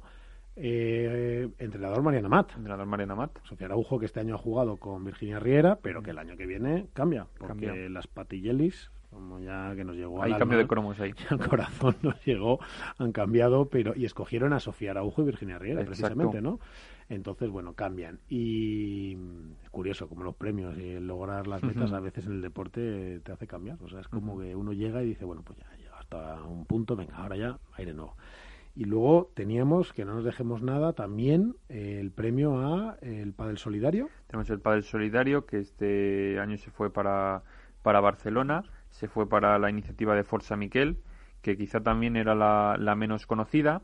Eh, lo que pasa que, bueno, eh, menos conocida quizá aquí, pero en Barcelona la verdad que mueve bastante. Es una iniciativa eh, muy importante en favor de los niños, del estudio de, de, ayuda para, para, la investigación, de las enfermedades y demás. Y, un premio que la verdad que hizo mucha, es de los que más ilusión también hacen en este caso porque, porque bueno, movió, movió más de una lagrimita en este caso. Sí, además sorprende porque durante muchos años yo creo que siempre había sido el proyecto de Kiki de la Rocha y Aspado y de Palas para Todos y de, la hermana de Carolina. etcétera, eran como los un poco los que estaban copando, la punta de lanza del pádel solidario, pero bueno, la verdad que muchos proyectos, a lo mejor quizá no de tanto recorrido, sino de un torneo solidario en concreto o de una acción en concreto. Pero bueno, este año, en esta ocasión, como bien dices, esto es un torneo solidario que lleva, creo que son cuatro o cinco ediciones. Eh, ha recaudado un montón de dinero para, para ayudar a la investigación de, de los niños y, y más que merecido, la verdad. Bueno, pues eso es el recorrido. Nos faltan además, yo creo, algún premio y alguna mención honorífica. Nos falta el premio a la, innovación, que este, este año se lo ha llevado Hello Paddle Coach de, de Mauri Andrini. Y nos falta el reconocimiento honorífico, que es de la, en este caso es un premio que únicamente o sea, da eh, a título personal el periódico, no tiene nada que ver aquí ni la votación del, del comité ni la votación de la gente, lo da Padel Spain eh, eh, personalmente y se lo hemos querido dar a la Federación Madrileña de Padel pues por todo lo que ha luchado por abrir el Padel, por su apoyo y colaboración en el Campeonato de España y demás. Bien es cierto que todas las federaciones que todas las federaciones eh, nacionales han, han, luchado y han mantenido reuniones con, con, el gobierno y demás. Es que esto es importante, vamos esto, a ver. Esto hay que explicarlo esto, esto hay que explicarlo, es decir, vamos a ver. Que se le reconozca a uno no quiere decir que no se le reconozca exacto, a otro. Exacto. Es decir, que hay que escoger, y por lo que sea, el que le otorga el premio, porque hay premios que son por votación popular, uh -huh. pues oye, ahí que sea lo que Dios quiera. Pero cuando uno da un premio de reconocimiento, pues oye, cada uno lo da con toda la buena intención a quien quiere. Pero que eso no quiere decir que no se esté valorando a los demás. Como decimos, todas las federaciones, eh, me consta que han estado trabajando para que el pádel se, se volviese a abrir. Todas las federaciones y, y, todas las instituciones, Exacto. y todas las marcas y los clubes. Pero en este caso, como la que a nosotros por Madrid más nos, más nos llega y la que más conocimiento hemos tenido, bueno, y que ha hecho las cosas bien. Exacto, si es que... y que hay que reconocerlo, las cosas como son. Y apretó pues al sido... gobierno, apretó al Consejo Superior de Deportes, estuvo constantemente apretando en medios, etcétera, uh -huh. para que el padel, sido... que por allá por el mes de marzo-abril, Álvaro, nada, se veían las cosas de otra forma. Sí, sí, no, había mucho... Eh, mucho inter... eh, muchas dudas, muchas interpretaciones diferentes y demás y bueno, en este caso se lo hemos dado al, a la organización de, dirigida por Pepelu, por José Luis Amoroto y también otro más que merecido. Bueno, pues ese es el premio que otorga Padre Spain cada año honorífico. Yo creo que ha habido otros años se lo han dado, se lo hemos dado a algún, se lo habéis dado a algún jugador. Por ejemplo, el año pasado fue a Gaby Reca. A Gaby Reca, creo recordar que alguna jugadora también. Eh, se lo hemos dado años. a Paula Yeraguibe, a John García Ariño, a Juan Martín Díaz. Pues sí, y seguro que habrá pues, muchos compañeros o muchos contrarios que también lo esperaban ellos. Pero solo hay un premio en ese aspecto. Lo que sí que ha sido votado, Álvaro, por todo el mundo, como decíamos, uh -huh. es el proyecto solidario. Y mirad, os voy a presentar a Marc Caballera, si no lo he dicho mal. Marc, buenas noches. Muy buenas noches, ¿cómo estamos? ¿Cómo va todo? Pues aquí estamos. Lo primero, saludarte, presentarte a la gente. Marc es el responsable de todo este proyecto solidario que se llama Forza Miquel. Enhorabuena. Correcto no por el título, que también, porque tengo aquí a Álvaro que me va a mirar así como diciendo, ¿cómo que no? Por el título. No, no, no, no, ni por las votaciones. Enhorabuena por haber puesto eso en marcha, Marc. Eh, me gustaría lo primero que me comentaras cómo surgió esto, cuánto tiempo lleváis trabajando y por qué sí. os pusisteis manos a la obra. A ver, pues esto eh, hará ocho años eh, que surgió la idea. Miguel era mi, era mi sobrino que nos dejó con, con, con, tan solo 10 años, después de siete años de lucha con, contra la leucemia, tuvo tres leucemias. En la segunda leucemia, en la segunda recaída, para decirlo de alguna manera, salió el nombre del Forza Miguel, porque incluso allí, mmm, pues pobre, tuvo una sepsis leucémica y, y bueno, mmm, fue un caos, fue un caos en ese momento. Y entre nosotros, pues le íbamos diciendo, ah, Forza Miquel, Forza Miquel y de ahí y de allí salió el, el, el nombre de, del, del, del, Forza Miquel. En su momento yo, yo soy un poquito de, de, de, nuevas tecnologías y demás y por eso le puse el, el, tema del hashtag delante para hacerlo un poquito más, más mediático. Oye, ¿me uh, cuentas, Marc, momento... que eso fue... Dime, perdón, perdón. Nada, perdóname a mí. Eso fue... Empezasteis hace ocho años. Ocho años, correcto. Bueno. Sí, señor. Y son ocho años de mucho trabajo y luego Oye, no es fácil, ¿no, Marc? Tener que seguir llevando esto, que sí que ayuda, porque estás ayudando a otros, pero bueno, que te recuerda ese momento tan doloroso, no tiene que ser fácil, ¿no, Marc? A ver, es, es cierto que a veces dices, ¿para qué lo hacemos si, si tampoco vamos a tener a Miquel aquí? Pero, pero por desgracia hay muchos Miqueles en, el, en, en, España, en el mundo, en el que necesitan de, de, de, de gente que, no nosotros, sino de, incluso de los otros cuatro candidatos que había en, en todo el en el, el Padel Spain Awards que, se mueven para que hagan estas cosas, porque mmm, por desgracia, y esto lo puse en, el, en, un Twitter, que por desgracia, mm, si los gobiernos dedicasen un poquito más a la investigación de los hospitales y, de las enfermedades que hay, pues sería un poquito todo más fácil, pero no es así. Y entonces, principalmente, las investigaciones provienen, o los fondos de las investigaciones provienen de, de familiares, de, de, de, campañas o de, iniciativas como, como estas. Oye, María, además en un año este como el que hemos vivido tan complicadísimo, eso para vosotros todavía multiplicaba el reto, porque, porque si la gente obviamente cuando está mal, pues eh, bueno, no, lo iba a decir, pues como si yo supiera, te pregunto, ¿la gente se vuelca más en estos momentos complicados o al revés? O como está otras cosas, es, es más difícil de llegar a, la colaboración y a las donaciones? No, hombre, yo en, en, esas épocas que son un poquito más difíciles, mm, la gente se vuelca un poquito más, es un poquito más sensible y, sí que colaboran más. Nosotros este año, por desgracia, por todo incluso lo que estabas comentando, por, por las dificultades que ha habido, naturalmente no hemos podido hacer la, la, octava edición. Pero bueno, mm, durante todo lo que llevamos de año, bueno, oye, ¿y no harás nada en formato un fin de semana? ¿Podemos hacer algo, alguna colaboración en cualquier sentido? Pues hemos dicho, hagamos una cosa, esperemos al año que viene y hagámoslo, hagámoslo más grande. Si normalmente cerramos inscripciones a las 400 parejas, pues el año que viene miraremos a ver si hacemos, en vez de dos semanas, pues hacemos tres semanas y que se apunte más gente. Pues sí, pues claro que se va a apuntar y además nos vas a avisar, ¿eh, Marc? Mira, te lo vas a apuntar ahí. A ambos se lo diré segurísimo. Sí, sí, sí. sí bueno, a vosotros os lo diré segurísimo. Sí, porque me vas a avisar a mí, ¿eh? me vas a llamar y vamos a, desde aquí de la radio, que también tenemos oyentes por toda España. Perfecto, Le vamos a pegar ahí un chute bueno porque ese Forza Hombre, pues sí, sinceramente. Tiene que ir para arriba y, y hay que y hay que hacer lo que crezca lo máximo posible. Álvaro, tenemos nada, una preguntita y, nada. Yo muy brevemente para que se conozca un poco más el proyecto eh, Miquel, porque bueno, yo lo conozco un poco y demás, pero simplemente comentarle a la gente cuánto habéis recaudado y para qué en concreto va, va ese dinero. Sí, a ver, lo que son las inscripciones solas de torneo, llevamos más de 200.000 euros. Ah, bueno, eran 196.000 euros pero están pendientes de, facilitar unos cuanto, un cuanto dinero más a, la obra social de San Juan de Dios. O sea que podemos decir que son más de 200.000. Aparte, tenemos conocimiento de que otras entidades, otras familias, tanto particular y demás, hacen aportaciones con el nombre de Forza Miquel. Ah, todo esto, lo que nosotros queremos investigar, bueno, o, el motivo de, la recaudación, es que se investigue la toxicidad de las quimioterapias en las leucemias infantiles. Sabemos que la quimioterapia puede ir bien, pero mata tanto lo bueno como lo malo. O sea, para que nos entiendan, Miquel, eh, digo, uy, Miquel, perdóname, por Dios. Marc, eh, discúlpame. Eh, esa quimioterapia que se le aplica a los chavales, a los, a los canijos, para, que, para intentar luchar contra su enfermedad, muchas veces genera demasiados efectos adversos que pueden incluso a a complicarles mucho su día a día o a tener incluso consecuencias más graves. Correcto.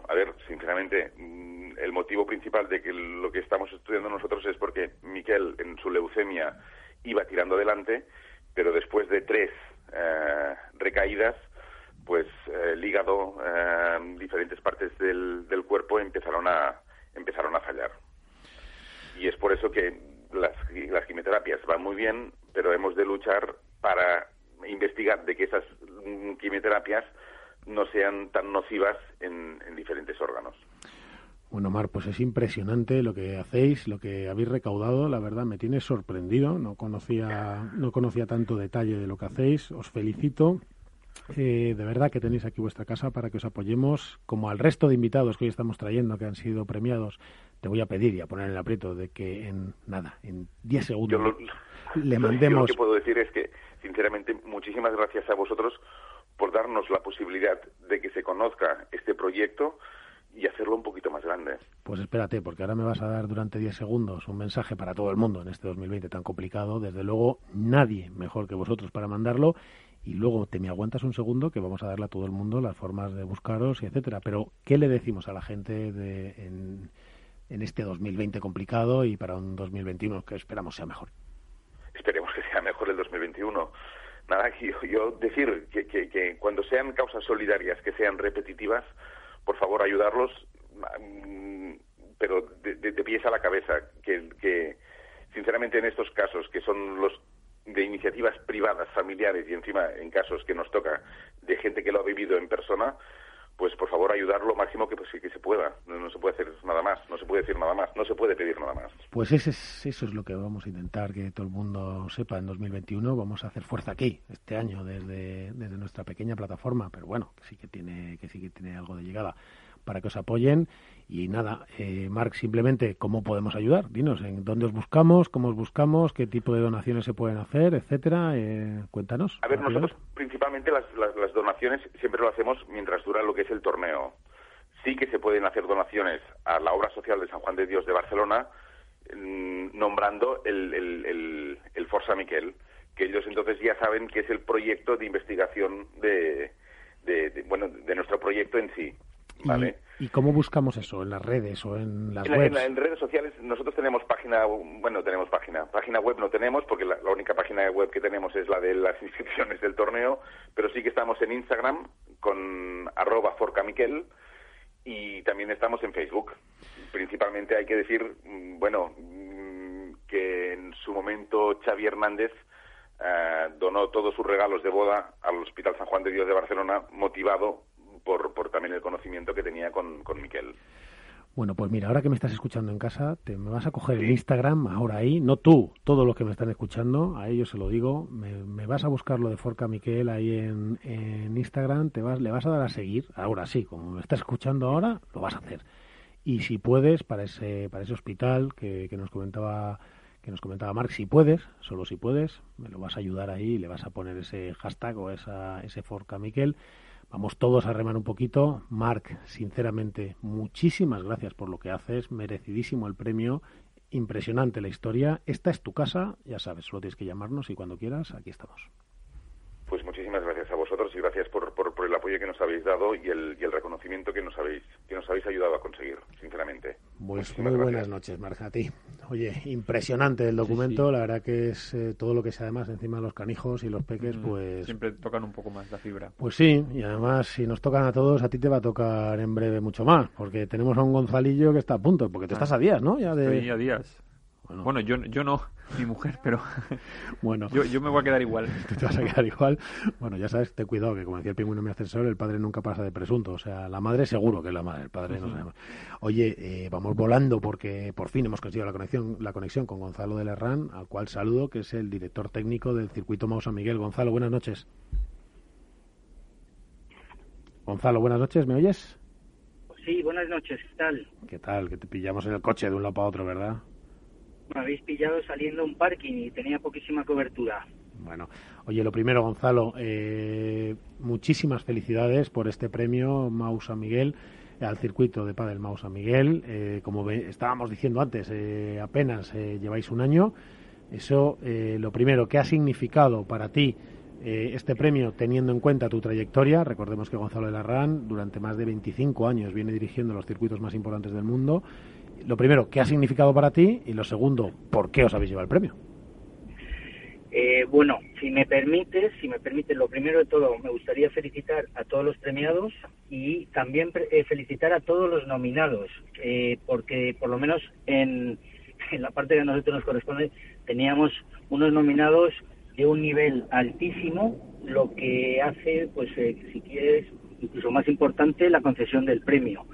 Eh, ¿Qué ha significado? Pues te puedes imaginar que después del año que hemos tenido, que esto ha sido un, es común a todos prácticamente, todos los que estáis eh, hablando, un año dificilísimo, eh, pues para mí tiene ese plus de importancia, ¿no? es un año, un circuito con, con, prácticamente un año de existencia, lo cual yo creo que, le da un poquito más de mérito y, y además eso compitiendo con unos circuitos, pues como puede ser el Estrella Damm, que llevan eh, más de 25 años o 25 años con el circuito internacional de Madison o con el circuito de la Federación Catalana, etcétera, etcétera, vamos, o sea, yo no puedo estar más orgulloso de del partner que nos acompaña, ¿eh? de Mau San Miguel, y del equipo de trabajo que tenemos, que somos pocos, pero muy bien avenidos. que eso es muy importante, al final las cosas salen. Oye, Gonzalo, ¿tú qué debes de llevar en este en este mundo tantísimos años que lo, bueno, que llevas tantos años, pero que debes de haberlo visto todo? Cada premio o cada reconocimiento es especial, ¿no? O sea, no, no por tener más o acumular más eh, dejan de gustar, ¿no? Eh, sí, bueno, a mí me gustan especialmente los premios de Padel Spain, a los cuales estoy inmensamente agradecido, porque no solo, normalmente, ¿qué, es lo normal? Pues dar el premio a las estrellas del deporte, que no son otros que los deportistas.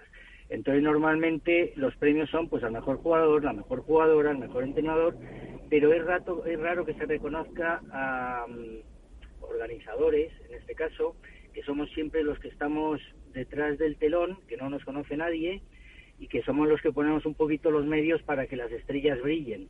Em, entonces, para mí, pues la verdad que es un honor que se nos reconozca a todos, a toda esa gente que trabaja detrás del pádel, pues como la, pues como marca acaba también de que me, ha dejado impresionado, la verdad. Eh, sí, el Forza Mikkelsen. Sí, sí, sí, que se haya concedido un premio, pues está muy bien, la verdad, que, que también se reconozca no solo a los que salen en la tele, sino también a, a toda esa gente que son miles de personas que trabajan por el deporte, por el pádel y por otros y por otros deportes y que son los grandes desconocidos, ¿no? Pues sí, la verdad que impresionante. En el caso que comentabas, además, de Forza Miquel, es que nos contaba que habían conseguido una recaudación en este año tan complicado de 200.000 euros, que donaban además para el estudio de, la toxicidad de la quimioterapia en los tratamientos a niños de, por leucemia, que es una enfermedad dichosa y maldita, que, seguro que, que, no queremos ni hablar de ella, Gonzalo. Y te tengo por aquí Álvaro López, que es el director general de Padel Spain y que me está haciendo gestos de que me lo pases, que me lo pases ya. Así que nada, te dejo con Álvaro López. Muy buenas, eh, Gonzalo, y enhorabuena lo primero.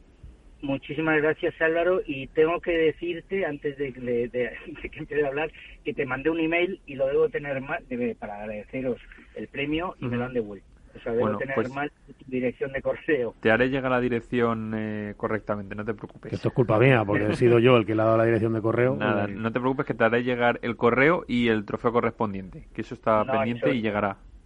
Sobre todo que le agradezcas primero a ti personalmente, pero a todo el equipo de Padre Spain eh, la labor que estáis haciendo, que es magnífica. Mm. Bueno, y a todos los votantes, que nos estaba contando... que al final son los que otorgan el premio. Sí, sí, nos estaba contando, nos estaba contando Álvaro Gonzalo que ha sido el, nominado, de todas las categorías más votado. 8.902 votos ha tenido. Pues o sea que, enhorabuena.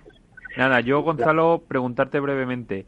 Eh, bueno, este año, como bien dices, ha sido muy duro pero yo quiero saber al final, para que, sobre todo para que la gente lo conozca un poco más, eh, cuántas pruebas habéis tenido este año, con cuánta gente contáis a nivel de organización y demás, y si nos puedes contar algo de cara al año que viene, eh, pues eh, un poco cómo va a ser el calendario o qué objetivos os marcáis de cara al año que viene. Vale, pues mira, muy breve, que sé que siempre vais muy pillado de tiempo. este año teníamos previsto hacer siete torneos, eh, y solo hemos podido, eh, no, perdón, seis torneos y, hemos podido realizar la mitad. O sea, tuvimos que anular tres, uno de ellos en unas circunstancias muy especiales porque fue un torneo que comenzamos en el mes de marzo, el día 8, y el día 11 tuvimos que suspenderlo a mitad de torneo, el miércoles. Tuvimos que terminarlo en el, a finales de junio, con lo cual, pues bueno, yo no sé si es el torneo más largo de la historia de España, porque duró como tres meses eh, hemos tenido unas inscripciones fantásticas, la propia Federación Madrileña, que aprovecho también para agradecerles muchísimo la colaboración y cómo nos han facilitado toda la labor este año. Eh, bueno, nos dice que nuestras inscripciones, la verdad, son altísimas. La verdad es que coincide que, eh, está subiendo mucho la práctica de deporte en general y en el pádel especialmente. Entonces eso, a pesar de los pesares, nos ha facilitado tener unas inscripciones altísimas siempre por, eh, por encima prácticamente de las 200 parejas, lo cual es fantástico. Proyecto para este año, bueno, pues siempre respetando la situación actual, que la verdad eh, estamos un poquito todos todavía fuera de juego sin saber muy bien esto, nosotros ya estamos trabajando en un calendario junto con la Federación Madrileña de Padel para el año que viene para realizar aproximadamente pues entre 6 8 torneos. Siempre nos amoldaremos a las medidas que nos correspondan de, seguridad y de prevención y sí me gustaría sobre todo resaltar eh, la colaboración eh, absoluta de todos los jugadores, impresionante. O sea, en, tres torneos, teniendo 600 jugadores o, más, hemos, hemos tenido que llamar la atención, yo creo que dos veces a un señor para que se subiera la mascarilla. O sea, han mantenido las distancias de, de seguridad, etcétera, etcétera. Eh, la verdad que chapó, chapó por todos los participantes, me imagino que no solo en nuestro circuito, sino en todos los torneos de pádel, porque estamos dando un ejemplo a, muchísima gente y estamos demostrando que se puede seguir practicando deporte sin, sin riesgo y siempre, por supuesto, manteniendo las medidas necesarias. Ten cuidado con esas medidas, Gonzalo, cuando aparcas el coche. Para no los sensores. que no los sensores, pues mide bien. Oye, Gonzalo, que, muchísimas gracias por, por, traernos este circuito aquí a la capital de Madrid, a ver si os animáis y empezáis a hacerlo extensivo al resto de España. Que enhorabuena a ti en la parte que te toca. Tengo el honor, el placer absoluto de conocerte personalmente y profesionalmente. La gente no puede imaginarse el nivel profesional que tiene Gonzalo de Lerrán y de ahí sus éxitos y como, como director de muchos circuitos que te deseo lo mejor, que sabes que te aprecio en este, en este pequeñito ras final del 2020 y el 2021 y que, que, esta es tu casa, que nos vemos por las pistas y que esperemos que tengáis que volver para recoger otro premio. Pues ojalá, ojalá yo vamos a seguir trabajando exactamente igual o mejor. Se, se ha cortado. Se nos hace la, la, llamada de, de Gonzalo. Bueno, pues este ha sido otro de los protagonistas del año de estos Paddle Spain Awards. Estaríamos horas, Álvaro, viendo a todos los protagonistas. No tenemos tiempo en la radio. Muchísimas gracias, Álvaro. No sé si te has dejado algo en el tintero que comentar. Eh, pues eh, poco más que decir que enhorabuena a todos los ganadores, que gracias a toda la gente que ha votado y a vosotros que también habéis sido parte de ellos por ser miembros del jurado. Sí, y por favor, recuérdanos la dirección web para que todo el mundo pueda buscar no solo todas las noticias que a diario ponéis y todas las exclusivas y todo lo que trabajáis y la información que dais y reviews de marcas y de palas y de todo, sino para que podamos buscar esta noticia de los premiados y ver un poco, porque hay vídeos además, o habrá vídeos de los ganadores. los ganadores, pues nada, la pueden encontrar en www.padelspain.net. Pues ahí, en www.padelspain.net es donde podemos encontrar a todos los que han estado hoy con nosotros y a los que y a los que y a los que no, que han sido muchísimos también. Pues eh, si os parece, una pausa y hacemos un mini debate. Y cogemos aire, cogemos aire. ¿Sabes cuál es el mejor dial para escuchar Capital Radio? Tu móvil. Ya tienes disponibles las versiones de iOS y Android de Capital Radio. Y si quieres escucharlas en tu coche, lo tienes muy fácil. Empareja el Bluetooth de tu coche con tu móvil o tableta, entra en la app de Capital Radio y ya lo tienes. Escucha Capital Radio en digital. Y si te preguntan qué escuchas, no lo dudes. Capital Radio.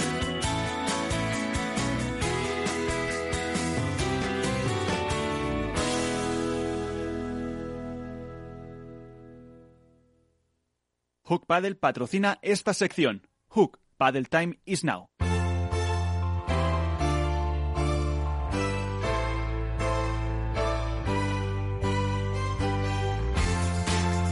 Pues el debate que comienza ahora, mini debate. Porque... Has quitado la musiquilla, Miguel.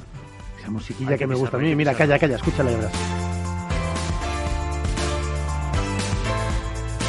Chula, ¿eh? Yo la echaba de menos. El debate, eso, que hoy hemos hecho este especial con los eh, premios, pero seguro que Iván tiene el cuchillo entre los dientes para atizar a alguien, o no, a lo mejor no, los, buenos, los buenos deseos de fin de año y para comentar un poco también todo lo que ha sido la temporada. Pues sí, tenemos poquito tiempo, pero a mí me gustaría que no me hicierais ni caso, que traéis cada uno como os dé la gana, que es básicamente lo que hacéis siempre, pero así sí lo digo, parece que parece que es verdad. Está Iván ahí deseando. Y que hagamos y que hagamos un un pequeño resumen. No sé qué resumen podemos hacer de la temporada, eh, Iván.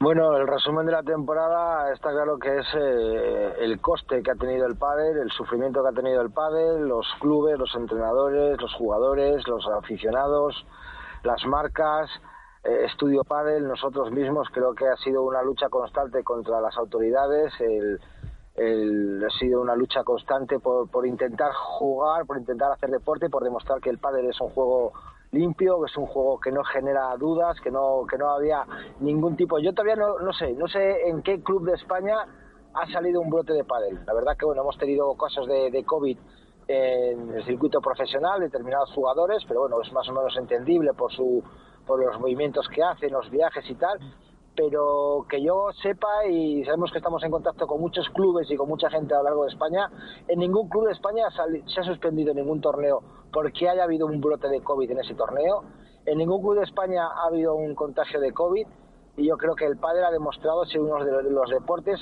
que más rigurosamente ha llevado a, rajatabla.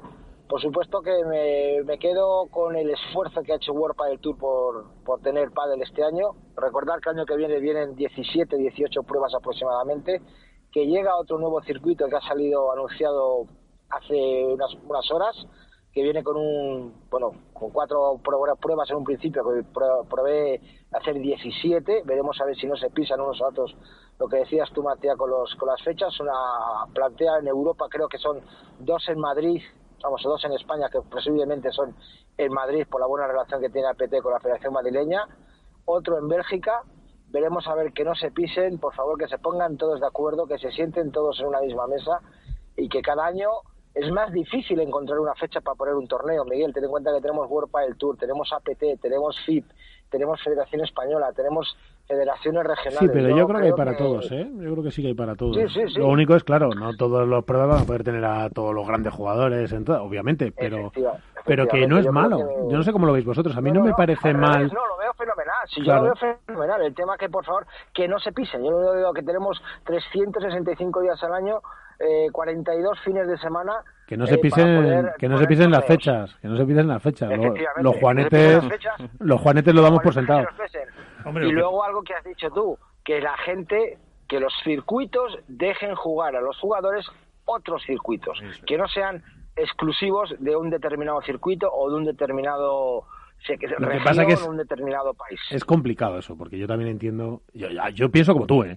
pero yo también entiendo que, lo, claro, un circuito privado, como puede ser World Padel Tour, pues tiene muchísimos intereses económicos detrás y se le y para ellos es complicado ceder por, muchos temas. Es que se le puede lesionar una estrella jugando otro.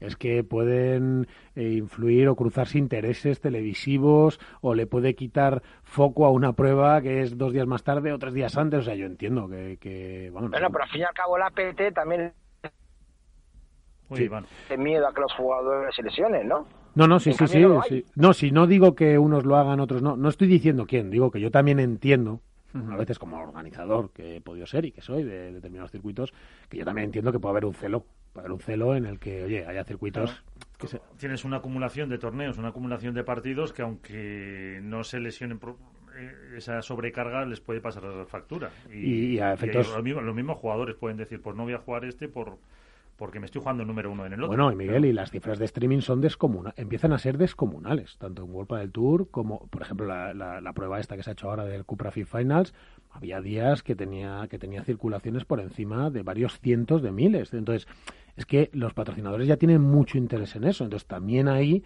van a empezar a mirarlo muchísimo. Los retornos ya son por, por, por impacto, por clic, por circulación, empiezan a ser potentes, empiezan a ser premiados a través de las plataformas de visionado, como puede ser YouTube, etcétera, por búsquedas, como puede ser Google. O sea, ahora ya sí está empezando a rodar una economía por detrás, en el back, de mucho dinero por todos estos temas, y ahí va a haber intereses no son los típicos intereses televisivos, ¿no? No es como cuando te vas, ayer hablaba por la noche de los intereses televisivos en función de esta nueva Superliga, no, no, es que ya van por streaming con lo cual, la capacidad de ofrecer es casi abierta y los ingresos vienen de una forma moderna por otro lado. Y ahí va a haber y ahí va a haber muchos intereses. Vamos a y, que, al final no es lo mismo, por ejemplo, como ha pasado en el Cupra Fit Finals, que juegue un Juan Martín Díaz o que juegue en el World Padel Tour a que no juegue. Que eso al final en el streaming repercute lógicamente en que la gente quiere ver a Juan Martín Díaz. es que si ves el otro día cómo estuvo Juan Martín Díaz en las semifinales, que fue absolutamente antológico, que es que, por favor, buscad el vídeo de la semifinal de Juan Martín Díaz, era el mejor Juan Martín Díaz de,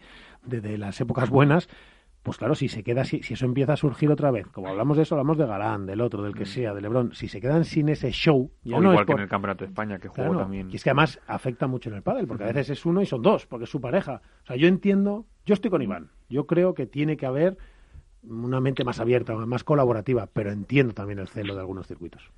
Alberto está por ahí también. Aquí estoy, escuchando atentamente. Pronúnciate. Alberto hoy está, está en una calma ahí, ha venido de Italia. Alberto, tú has venido de Italia, ya te, ya te has agotado ya para lo que queda de, mes, te has quedado relajado. Sí, bueno, a ver, yo creo que este 2020 el padel, el padel se ha reivindicado. ¿no? Eh, en el año más complicado de su historia reciente ha conseguido no solo mantenerse, sino crecer. Tanto la propia industria como el deporte, que es muy complicado. Eh, y no, y no tanto no lo tanto a nivel nacional sino bueno pues ese ese crecimiento y esa expansión internacional de la que hemos hablado muchas veces que ha permitido que la propia industria bueno pues salga a flote en un momento muy complicado eh, a nivel amateur el padre se juega cada vez en más territorios, la industria cada vez llega más lejos y es capaz, bueno, pues de ir vertebrando poco a poco un producto mucho más atractivo y a nivel y a nivel profesional, tanto el World Padel Tour por un lado, como hemos dicho y no nos cansaríamos de decir, que ha sacado adelante un año complicadísimo y unas circunstancias eh, hiperadversas para eh, cerrar la temporada, eh, la Federación Internacional por su lado, la Federación Española, todos han sacado me da la sensación que esta pandemia ha sacado lo mejor de cada uno para que el padre que iba en línea ascendente por completo y parecía que esto podía ser pues un, frenazo en seco y muchos eh, durante la pandemia lo veíamos con cierto escepticismo a ver dónde se colocaba eh, bueno pues la realidad es que el pádel sigue siendo la envidia de muchos otros deportes tanto ya digo a nivel de industria como a nivel de deporte. Y bueno eh, no creo que haya que reseñar mucho más que si el 2020 ha sido así que nos puede parar el 2021. Pero que, ante todo, salud para todos, para que eso es primordial para poder seguir eh, trabajando eh, en pro del crecimiento del pádel y oye ya seguir ya seguir la brecha y que, está creciendo. llámame loco pero yo veo una cosa positiva de la pandemia Miguel. Llamarme loco. Hombre de la pandemia no de, de, algún sector en, la pandemia. de algún no me refiero me refiero que durante la pandemia o durante todo esto eh, el pico, por decirlo de alguna manera, ha sido la de visualizaciones en redes sociales de todo el mundo del pádel. Yo creo que eh, World Padel Tour ha batido su, todos sus récords de retransmisiones por streaming durante la pandemia. Eh, hemos visto, tú has comentado los, los, números del Cupra Finals. Recordar, por ejemplo, yo tengo datos de, del FIP que se celebró en Mijas y del FIP que se celebró en, en Canarias, que lo vieron 26 países y más de 200.000 200 visualizaciones esos FIP. Entonces la gente estaba tan, tan ávida, tan sedienta de, de pádel que, que las retransmisiones por streaming de cualquier torneo que se, que se realizara, ya sea World Padel Tour, FIP, eh, Urbanización la, la Cantora o lo que sea, todos, todos teníamos ganas de ver pádel. Yo creo que, una explosión brutal. y además se está facilitando porque la gente, para que no lo sepan, es que, por ejemplo, hay torneos, este último del FIBE, en el cual puedo hablar con más conocimiento y con más rigor, es que Sky lo emitía en abierto. Es que Tenisport, que es una que es un es una plataforma gigantesca gigantesca, estaba emitiéndolo en directo, sacrificando otras otras otras emisiones. No es que tuviese 12 emisiones a la vez y esta fuera una más y tal. Entonces, es verdad que, que nos, y se está emitiendo en inglés, se está emitiendo por varias plataformas en inglés, en italiano. O sea, mientras nosotros estábamos retransmitiendo, se estaba retransmitiendo en Sky para italiano, en inglés por otro lado, en Tennis Sport, eh, no sé cuál decidieron, si la nuestra, la de Italia, etcétera. Es decir, es que a mí no me extraña lo que está diciendo Iván, que lo estén viendo en 20 países. Y es que esto va a ir a más. Es que todos los Nordics, todo, bueno, por supuesto Benelux, todo lo que es los países mediterráneos, los catarís, todo lo que está viniendo de Latinoamérica, eh, Paraguay, Uruguay, Chile, México, por supuesto, y Brasil y Argentina, que siempre han estado. Es que tenemos incorporados tranquilamente 20, 20 y pico países al padel de forma consistente. Y estos son emisiones, retransmisiones y televidentes. No, no, ha mejorado muchísimo el streaming. Hombre, no es, no es comparable porque no es tan internacional, pero simplemente se puede ver en la Federación Valenciana, en la Federación Andaluza o en la Catalana, que también retransmiten pruebas por streaming. Y por, cierto, y, por cierto, muy bien. Y muy bien, eh, que ha crecido también exponencialmente. O sea que este año, más allá de no solo del pádel, digamos, a distancia, ha sido el, año del pádel en streaming. O sea, que creo que, que, por yo ahí... creo que esa va a ser la, clave, el streaming. Más que en a mí yo lo veo, yo, lo veo seguro. Apostar, eh, porque...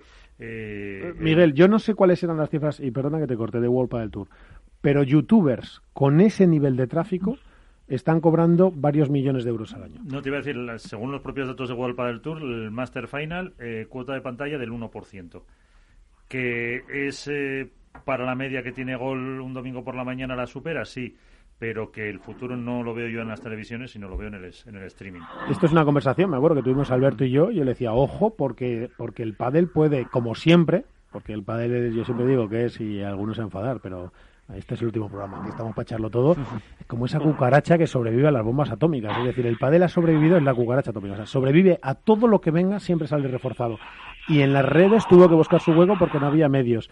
Y le ha vuelto a pasar en el streaming. Es decir, en el streaming que, el pádel en streaming lo puedes ver en el móvil, lo puedes ver en la tablet, lo puedes ver en el coche, lo puedes ver en un centro Exacto. comercial. Es que es un, es que es un modelo muy moderno. No estás obligado a, buscar una televisión que siempre, oye, es, más cómodo estar un domingo por la mañana con el pijamita y el chocolate con churros viendo las finales de World Padel Tour, pero que, que, yo he estado viendo el World Padel Tour un viernes o un sábado por la tarde y estaba en un centro comercial con mis cascos y viendo el, el streaming, o sea, que es allá donde tenemos que ir. Por cierto, hay que recordar que World del Tour durante estas Navidades, 26 y 27, va a volver a retransmitir eh, cuatro partidos muy interesantes que ha tenido este año, que también es de agradecer que, nos, refresquen esos buenos partidos y, ¿por qué no?, ver, ver un poquito más de pádel.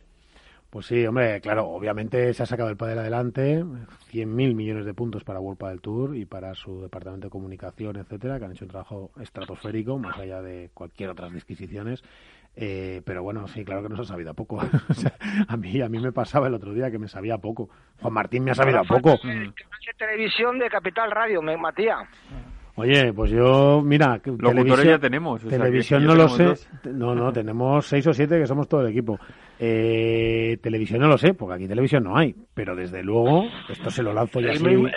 Un, canal de YouTube que tenga mil inscriptores y ya tenemos, ya podemos retransmitir. Bueno, pero más allá de eso, yo sí que le lanzo aquí, que a Miguel se lo he dicho alguna vez, a ver si nos deja algunos de estos circuitos, que podemos hacer retransmisión desde luego en la radio Miguel San Martín, no te estoy poniendo en ningún embolado diciendo esto. No, sí, que te, es a los jefes.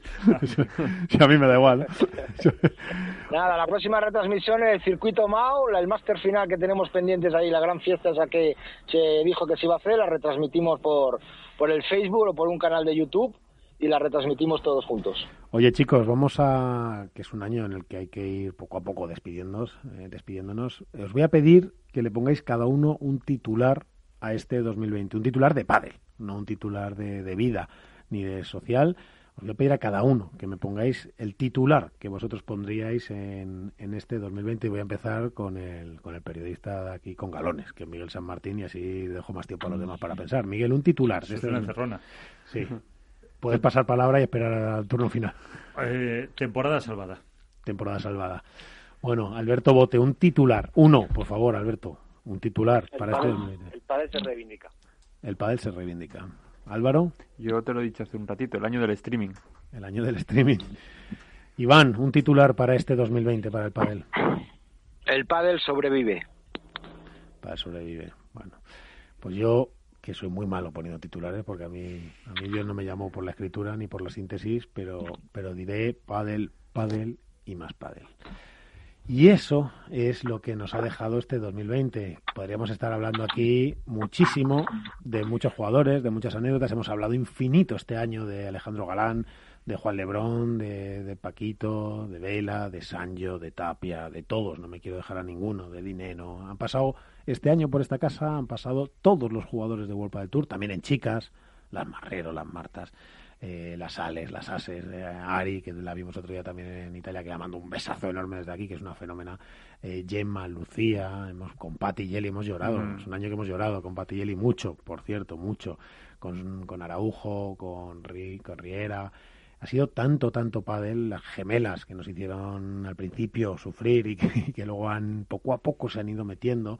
En fin, es que seguro que me estoy dejando alguna con Ceci, que nos ha acompañado, y Carolina, ha estado ahí Aranza Soro, han estado Bea también, Medita González, bueno, en fin, del Fibrea. Ha sido mucho, mucho, pero si yo me tuviese que quedar, más allá de Alejandro Galán, que ha estado con nosotros, y Lebrón y Mariana Matt, que, que estuvieron, que han estado últimamente con nosotros, si me tuviese que quedar, no sé si lo compartís, con, sin duda, la otra, el otro grupo de trabajo protagonista 100%, de, del pádel profesional, yo creo que no sería justo si decimos, no sé cómo lo veis, que serían Gemma y Lucía, ¿no?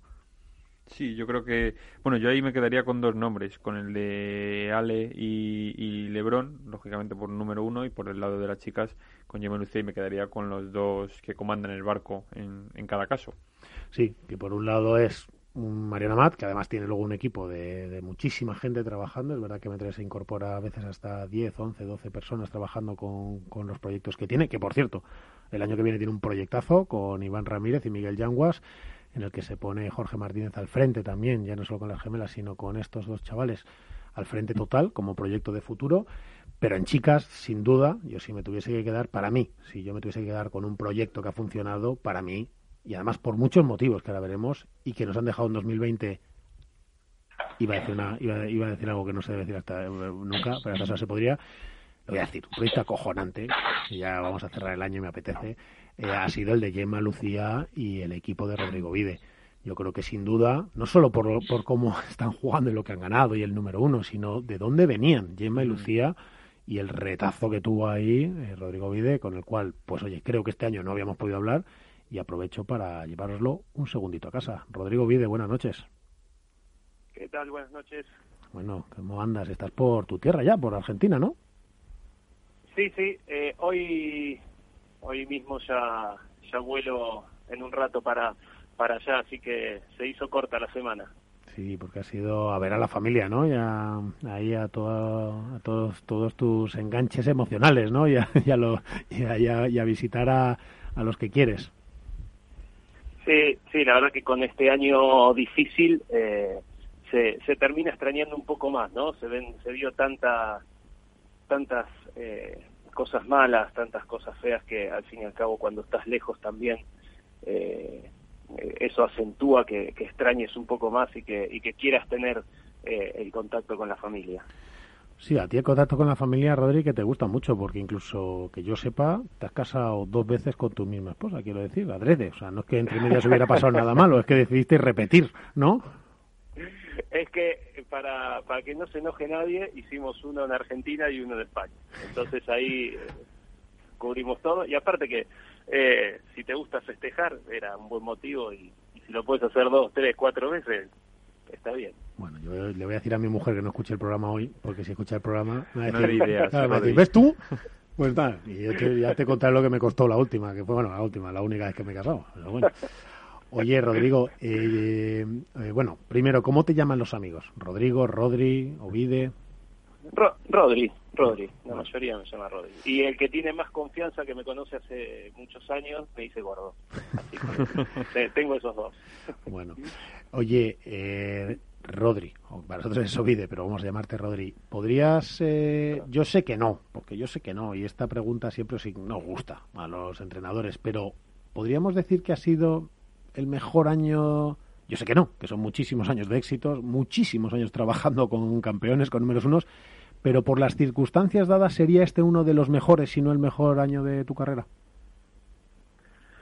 Eh, la verdad que lo, dijiste bien en la pregunta. Creo que igual llegar a número uno eh, creo que es el, reto máximo. O sea, evidentemente con otras parejas por ahí se cumplieron retos por ahí hasta, no te digo más difíciles, pero más lejanos y se cumplieron eh, sin llamar tanto la atención.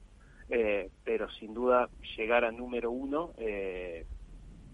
creo que puede ser como el, logro máximo, ¿no? Que yo creo que desde con Gaby el bebé en el, desde el 2009, con Seba y Sancho, con, mira, te digo, con, con Valeria y Cata, que, que no habían ganado torneos y empezamos a trabajar y, ganaron dos torneos y metieron la final del Máster, perdiendo 6-4 en el tercero contra Carol y, Carol y Alejandra. Eh, te digo que por suerte hubo, hubo mucho mucho logro, pero sin duda creo que un número uno es, es lo que más resalta, ¿no? Es, eh, se, puede decir que, que, es a lo máximo que puedes aspirar, ¿no? Sí, lo que pasa es que yo iba todavía más allá. Yo como he tenido la suerte en mi vida de, conoceros mucho a los entrenadores, de compartir momentos, de tener incluso que, trabajar codo con codo con ellos. Y oye, Dios no me llamó para ser un buen entrenador, un gran entrenador, pero sí he trabajado muchos años en pista con vosotros. A mí me parece que el, el, reto que tenías este año con Gemma y Lucía, bueno, cuando llegaron era descomunal, porque eran primero do, una pareja que bueno, que lo digo con todo el cariño, que tampoco, que venía un poco rota, ¿no, Rodri? Yo creo que venían, venían con mucha incertidumbre, ¿no? De, de, por ahí no de, de qué hacer con su futuro como pareja, porque creo que tenían bastante claro que, que querían continuar el proyecto, pero sí que, que venían con muchas dudas y con, y con poca confianza para jugar. Eh, yo, yo, creo que lo primero que vi fue eso, fue una pareja que, que, que no tenía claras un montón de cosas del juego, de, de, de, la sincronización que puede tener una pareja, de, de, estratégicamente eh, a qué se juega, a qué puede jugar esa pareja con las condiciones que tiene. Yo creo que tenía tenía más dudas por ese lado y creo que todos los problemas que ellos podían generar dentro de la pista eh, eran problemas suyos más que de las más que con las contrarias, ¿no? Era un tema para solucionar ellas mismas, ¿no? Claro, claro, claro. O sea, esa, esa, esa propia inseguridad de que a veces sentís que estás perdiendo, que te superan las de enfrente, eh, hacía que, que, todos esos problemas eh, se, se, acrecienten más. Entonces yo creo que a medida de que fuimos trabajando y ellas fueron teniendo más claro a qué jugaba cada una, cuál era el rol de cada una en la pareja, creo que empezaron a haber menos problemas y empezaron a jugar más tranquilas y a pensar más en el juego y no tanto en, en, las discusiones que podían tener punto a punto. Creo que se empezaron a, a, a, dejar de pedir tantas cosas que no tenían sentido o que no, no eran importantes o relevantes para el juego. Entonces cada una se centró en lo suyo, empezamos a trabajar en, y, y, explotar esas, esas virtudes que tenían y, y la verdad que hicieron un trabajo impresionante, o sea, no eh, con un compromiso y una profesionalidad para mi gusto de, de lo mejor que, que, tuve. No, yo creo chicas que Sí, yo creo, Rodri, perdona, que, que, que, es que sí. se ha visto además en la pista. Es decir, es que realmente yo creo que eso que tú estás contando, que es lo que tú vives, que no vivís más que los grupos que trabajáis con ellos, pero yo sí que creo que refleja y dibuja muy bien lo que hemos sentido todos, la profesionalidad, el nivel de determinación por sus objetivos, la, el nivel de juego, el nivel táctico, etcétera. Es que todo eso es lo que se ha visto luego en la pista. Eh, Rodrigo, pero te quería preguntar una cosa. Yo sé que ya conocías a los jugadoras de antes y has tenido durante muchos años las has visto, pero si me tuvieras que decir una cosa de una de, Gemma y de Lucía, que, di, que, dijeras, esto me ha sorprendido, para bien me refiero, ¿eh? es decir, esto me ha sorprendido muchísimo, o, o esto es lo que, lo que me ha eh, sorprendido más de, al trabajar con ellas, de Gemma y de Lucía, ¿qué sería? A ver, eh, de Lucía, sin dudas, el potencial de pádel que tiene. ¿El sea, potencial? Me, me, de pádel que tiene. Me parece que, que Lucía lo tiene todo. Eh, si me preguntas qué le falta, nada. Lo tiene todo. O sea, me, me, me sorprendió para bien eh, lo, lo, lo, que puede hacer dentro de la pista de pádel y, y, y, lo que puede dar esa jugadora, ¿no? Porque yo con, con el grupo que tenemos ahí, eh, con la academia con Gaby, y, y, de repente que un día se metía Chingoto, un día se metía Dineno, un día se metía Silingo, después se metió Maxi Sánchez, y, y, Lucía le sigue de igual igual la pelota cualquiera. Eso le dijiste tú, además, en un cambio del World Tour, le dijiste, pero si en los entrenamientos, los y dijiste, creo, si no me equivoco, los cagas a palos a los chicos, sí, sale sí, a la pista ya lo mismo, ya porque, está porque porque por eso te digo, o sea, Martín Dineno entrenando su víbora por encima de lo que juega por ahí en el World del Tour, de tirarla más rápida, y, y Lucía se la defendía, pero bien, tranquila. Entonces, eso, eso es lo que más me, me, llamó la atención de Lucía, que me parece una jugadora, pero eh, bestial. En ese aspecto tiene lo tiene todo. ¿Y de tiene Gemma? Todo para, y, y de Gemma me llamó mucho la atención lo, lo fácil que juega, la lectura de juego que tiene, que me parece impresionante, y, la cabeza que tiene. Me parece que, que tiene una cabeza brutal, brutal, porque muy rara vez tome una mala decisión, sabe en qué momento está jugando del partido todo el tiempo, sabe cuándo puede ir un poquito más, un poquito menos, o sea, tiene, tiene un panorama mental eh, impresionante. Pues eso es lo que hemos visto, porque la verdad es que nos tienen a todos con ese juego enamorado. Yo, entrenador, eh, te quiero felicitar porque, porque me parece la mejor cosa que llamarte, Rodrigo, entrenador. ¿no? Es al final. Muchas gracias. Claro, esto es como los toreros, que les gustaban que les llamaran torero, no figura, maestro, no, torero, ¿no? Es decir, al final es una profesión complejísima la que tenéis que, que influir desde aspectos psicológicos, equilibrios, por supuesto rendimiento, coordinación con más gente a nivel físico, a nivel nutricional y por supuesto, ni que decir, tiene los resultados. Me parece algo de superdotados, vamos, que seáis capaces de ir aguantando toda esa presión semana a semana, mes a mes y encima los objetivos y luego ya ni que hablar de lo obvio, del tema personal. Entonces... Yo, creo que, que evidentemente los años te van, las experiencias te van formando, creo que el haber eh, también entrenado a grandes figuras eh, te, da esa confianza y como para tener esa voz autorizada y, poder hablar con los jugadores. Entonces creo que eh, el crecimiento va mucho también personal en base a lo que tuve antes. ¿no? Creo que, que de repente que en su momento eh, el Bebe Augusto y Gaby Reca me digan, eh, Rodri, 100% de libertad, eh, lo que me digas va a misa y, y punto, y se terminó. Y que en un cambio de lado hábiles y que esa esa clase de jugadores te presten atención, te hagan caso, quiere decir que lo estás haciendo bien. Entonces eso también te, te, da confianza para, para llegar a ese punto. Pues sí, pero un punto impresionante, porque es verdad, como he dicho, que esta pareja llegaba rota. Eh, llegaba rota, es la verdad. Yo sé que eso Rodrigo no lo puede decir, porque, su chica le, le pegan un bocado que le, le arrancan media oreja, pero es la verdad, llegaba rota y de ahí a lo que hemos visto, que es una pareja de un dominio absoluto, con una Lucia impecable, impresionante y una yema estratosférica. una transformación brutal. Una transformación brutal que, que, seguramente es transformación para nosotros, Álvaro. Es decir, que, que seguramente los entrenadores sí lo van viendo, sí lo, sí lo tienen en su radar, en sus matices, pero al final es muy importante lo que se ve desde fuera yo te felicito, eh, Rodrigo, porque lo he dicho varias veces, me parece el mejor trabajo del año junto con el de Mariano Amat con jugadores, no porque seáis números uno, sino por la complejidad que encierra cada uno de vuestros proyectos, que Mariano tampoco lo tiene fácil, el bueno de Marianito tampoco lo tiene fácil. Y solo una pregunta, y antes de despedirnos, objetivos para el año que viene, eh, grupo de trabajo, hay, hay cambio de, pareja de Gemma con que se va con Ale, aunque no sé si lo han anunciado, pero lo que sí que han dicho es que, dejaban de jugar juntas. Ayer vimos la despedida de Lucía. Proyectos en general, no solo con las chicas para el año que viene, ¿cómo, qué, qué, proyectos tienes marcados? Porque tocar algo mejor es muy difícil.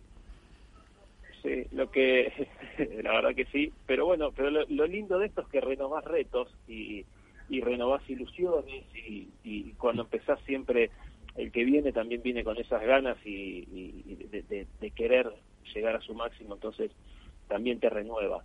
Eh, es importante también saber poner el foco donde lo tenés que poner y dejar, bueno, mira, esto ya pasó, fue lindo mientras duró y ahora hay que asumir lo nuevo y empezar a trabajar. Que es muy difícil, que es también igual de difícil mantenerse. Sí, sí, claro, sin duda. Pero como, como reto, bueno, ya salió a ser Paquito y Martín, eh, los entrenaré yo. Eh, después tendré otra pareja de chicos eh, como Ramiro Moyano y José Terrico. y, y, de chicas no te puedo decir nada porque hasta que no lo digan ellas no...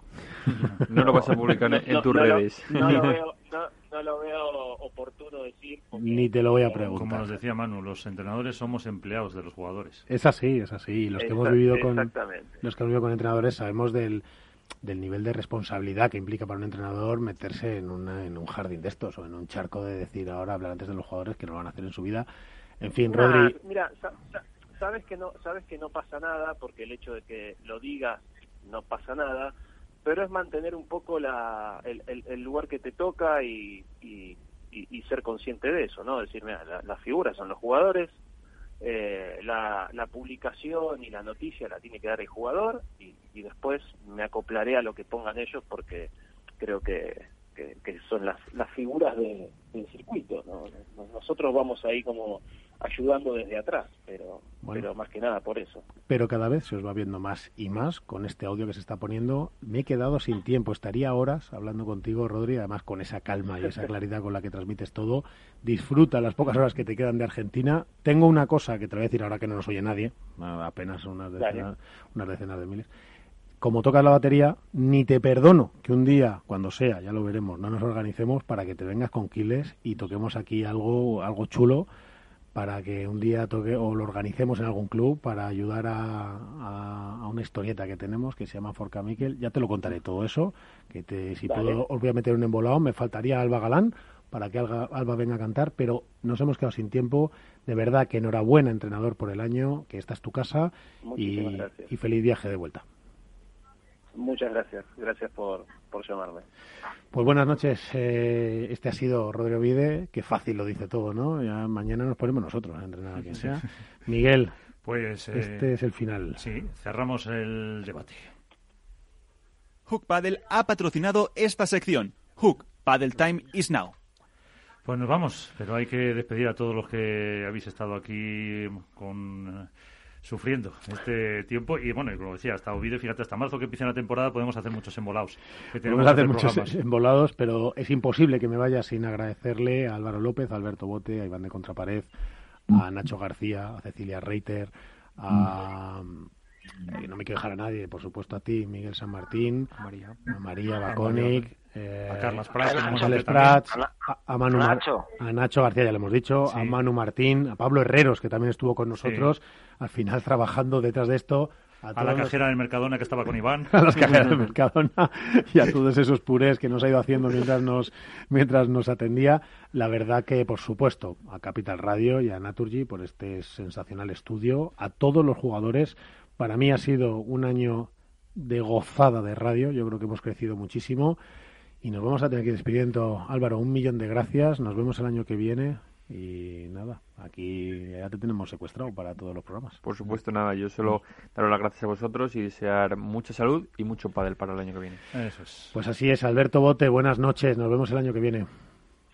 Buenas noches a todos, un abrazo enorme, feliz Navidad y enhorabuena por, por el trabajo que hacéis, que es, que es envidiable te me vas tomando ahí, me pones a los pies de Alicia, pero te me vas tomando además champán y eso, que las dos tilas de esta mañana te han ahí tranquilo. Así que vete a comprar cosas y a, soltar, la tela. relajado. ¿eh? Y te vas para arriba. Iván, desde Valladolid, nos debes un lechazo, no te digo nada.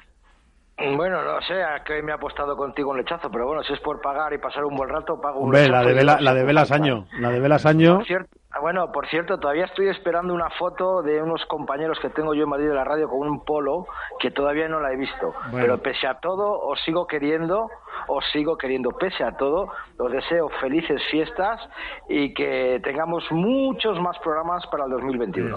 Los Reyes Magos te la traerán, no te preocupes, Iván. Pues así será. ¿eh? Vale.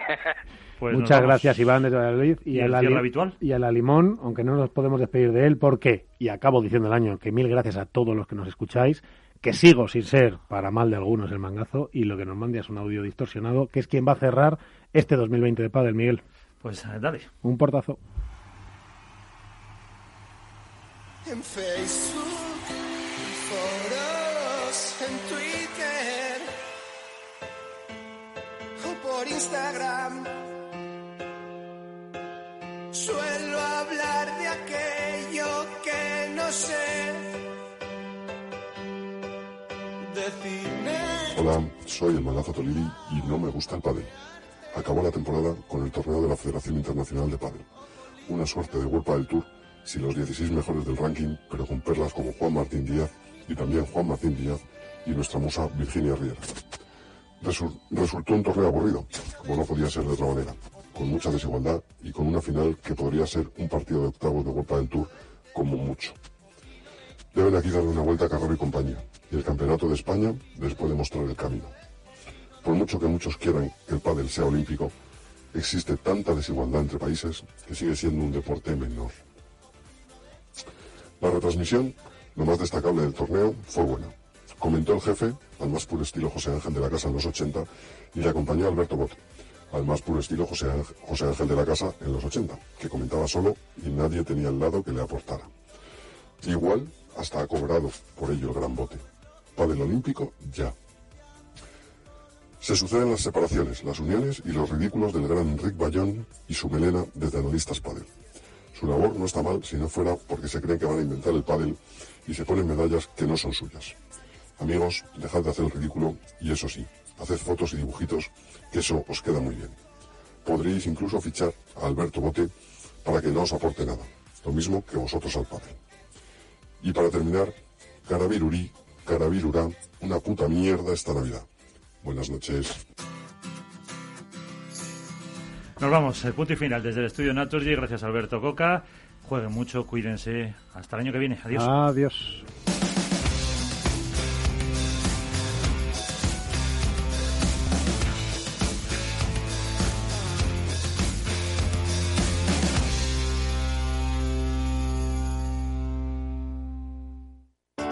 Capital Radio.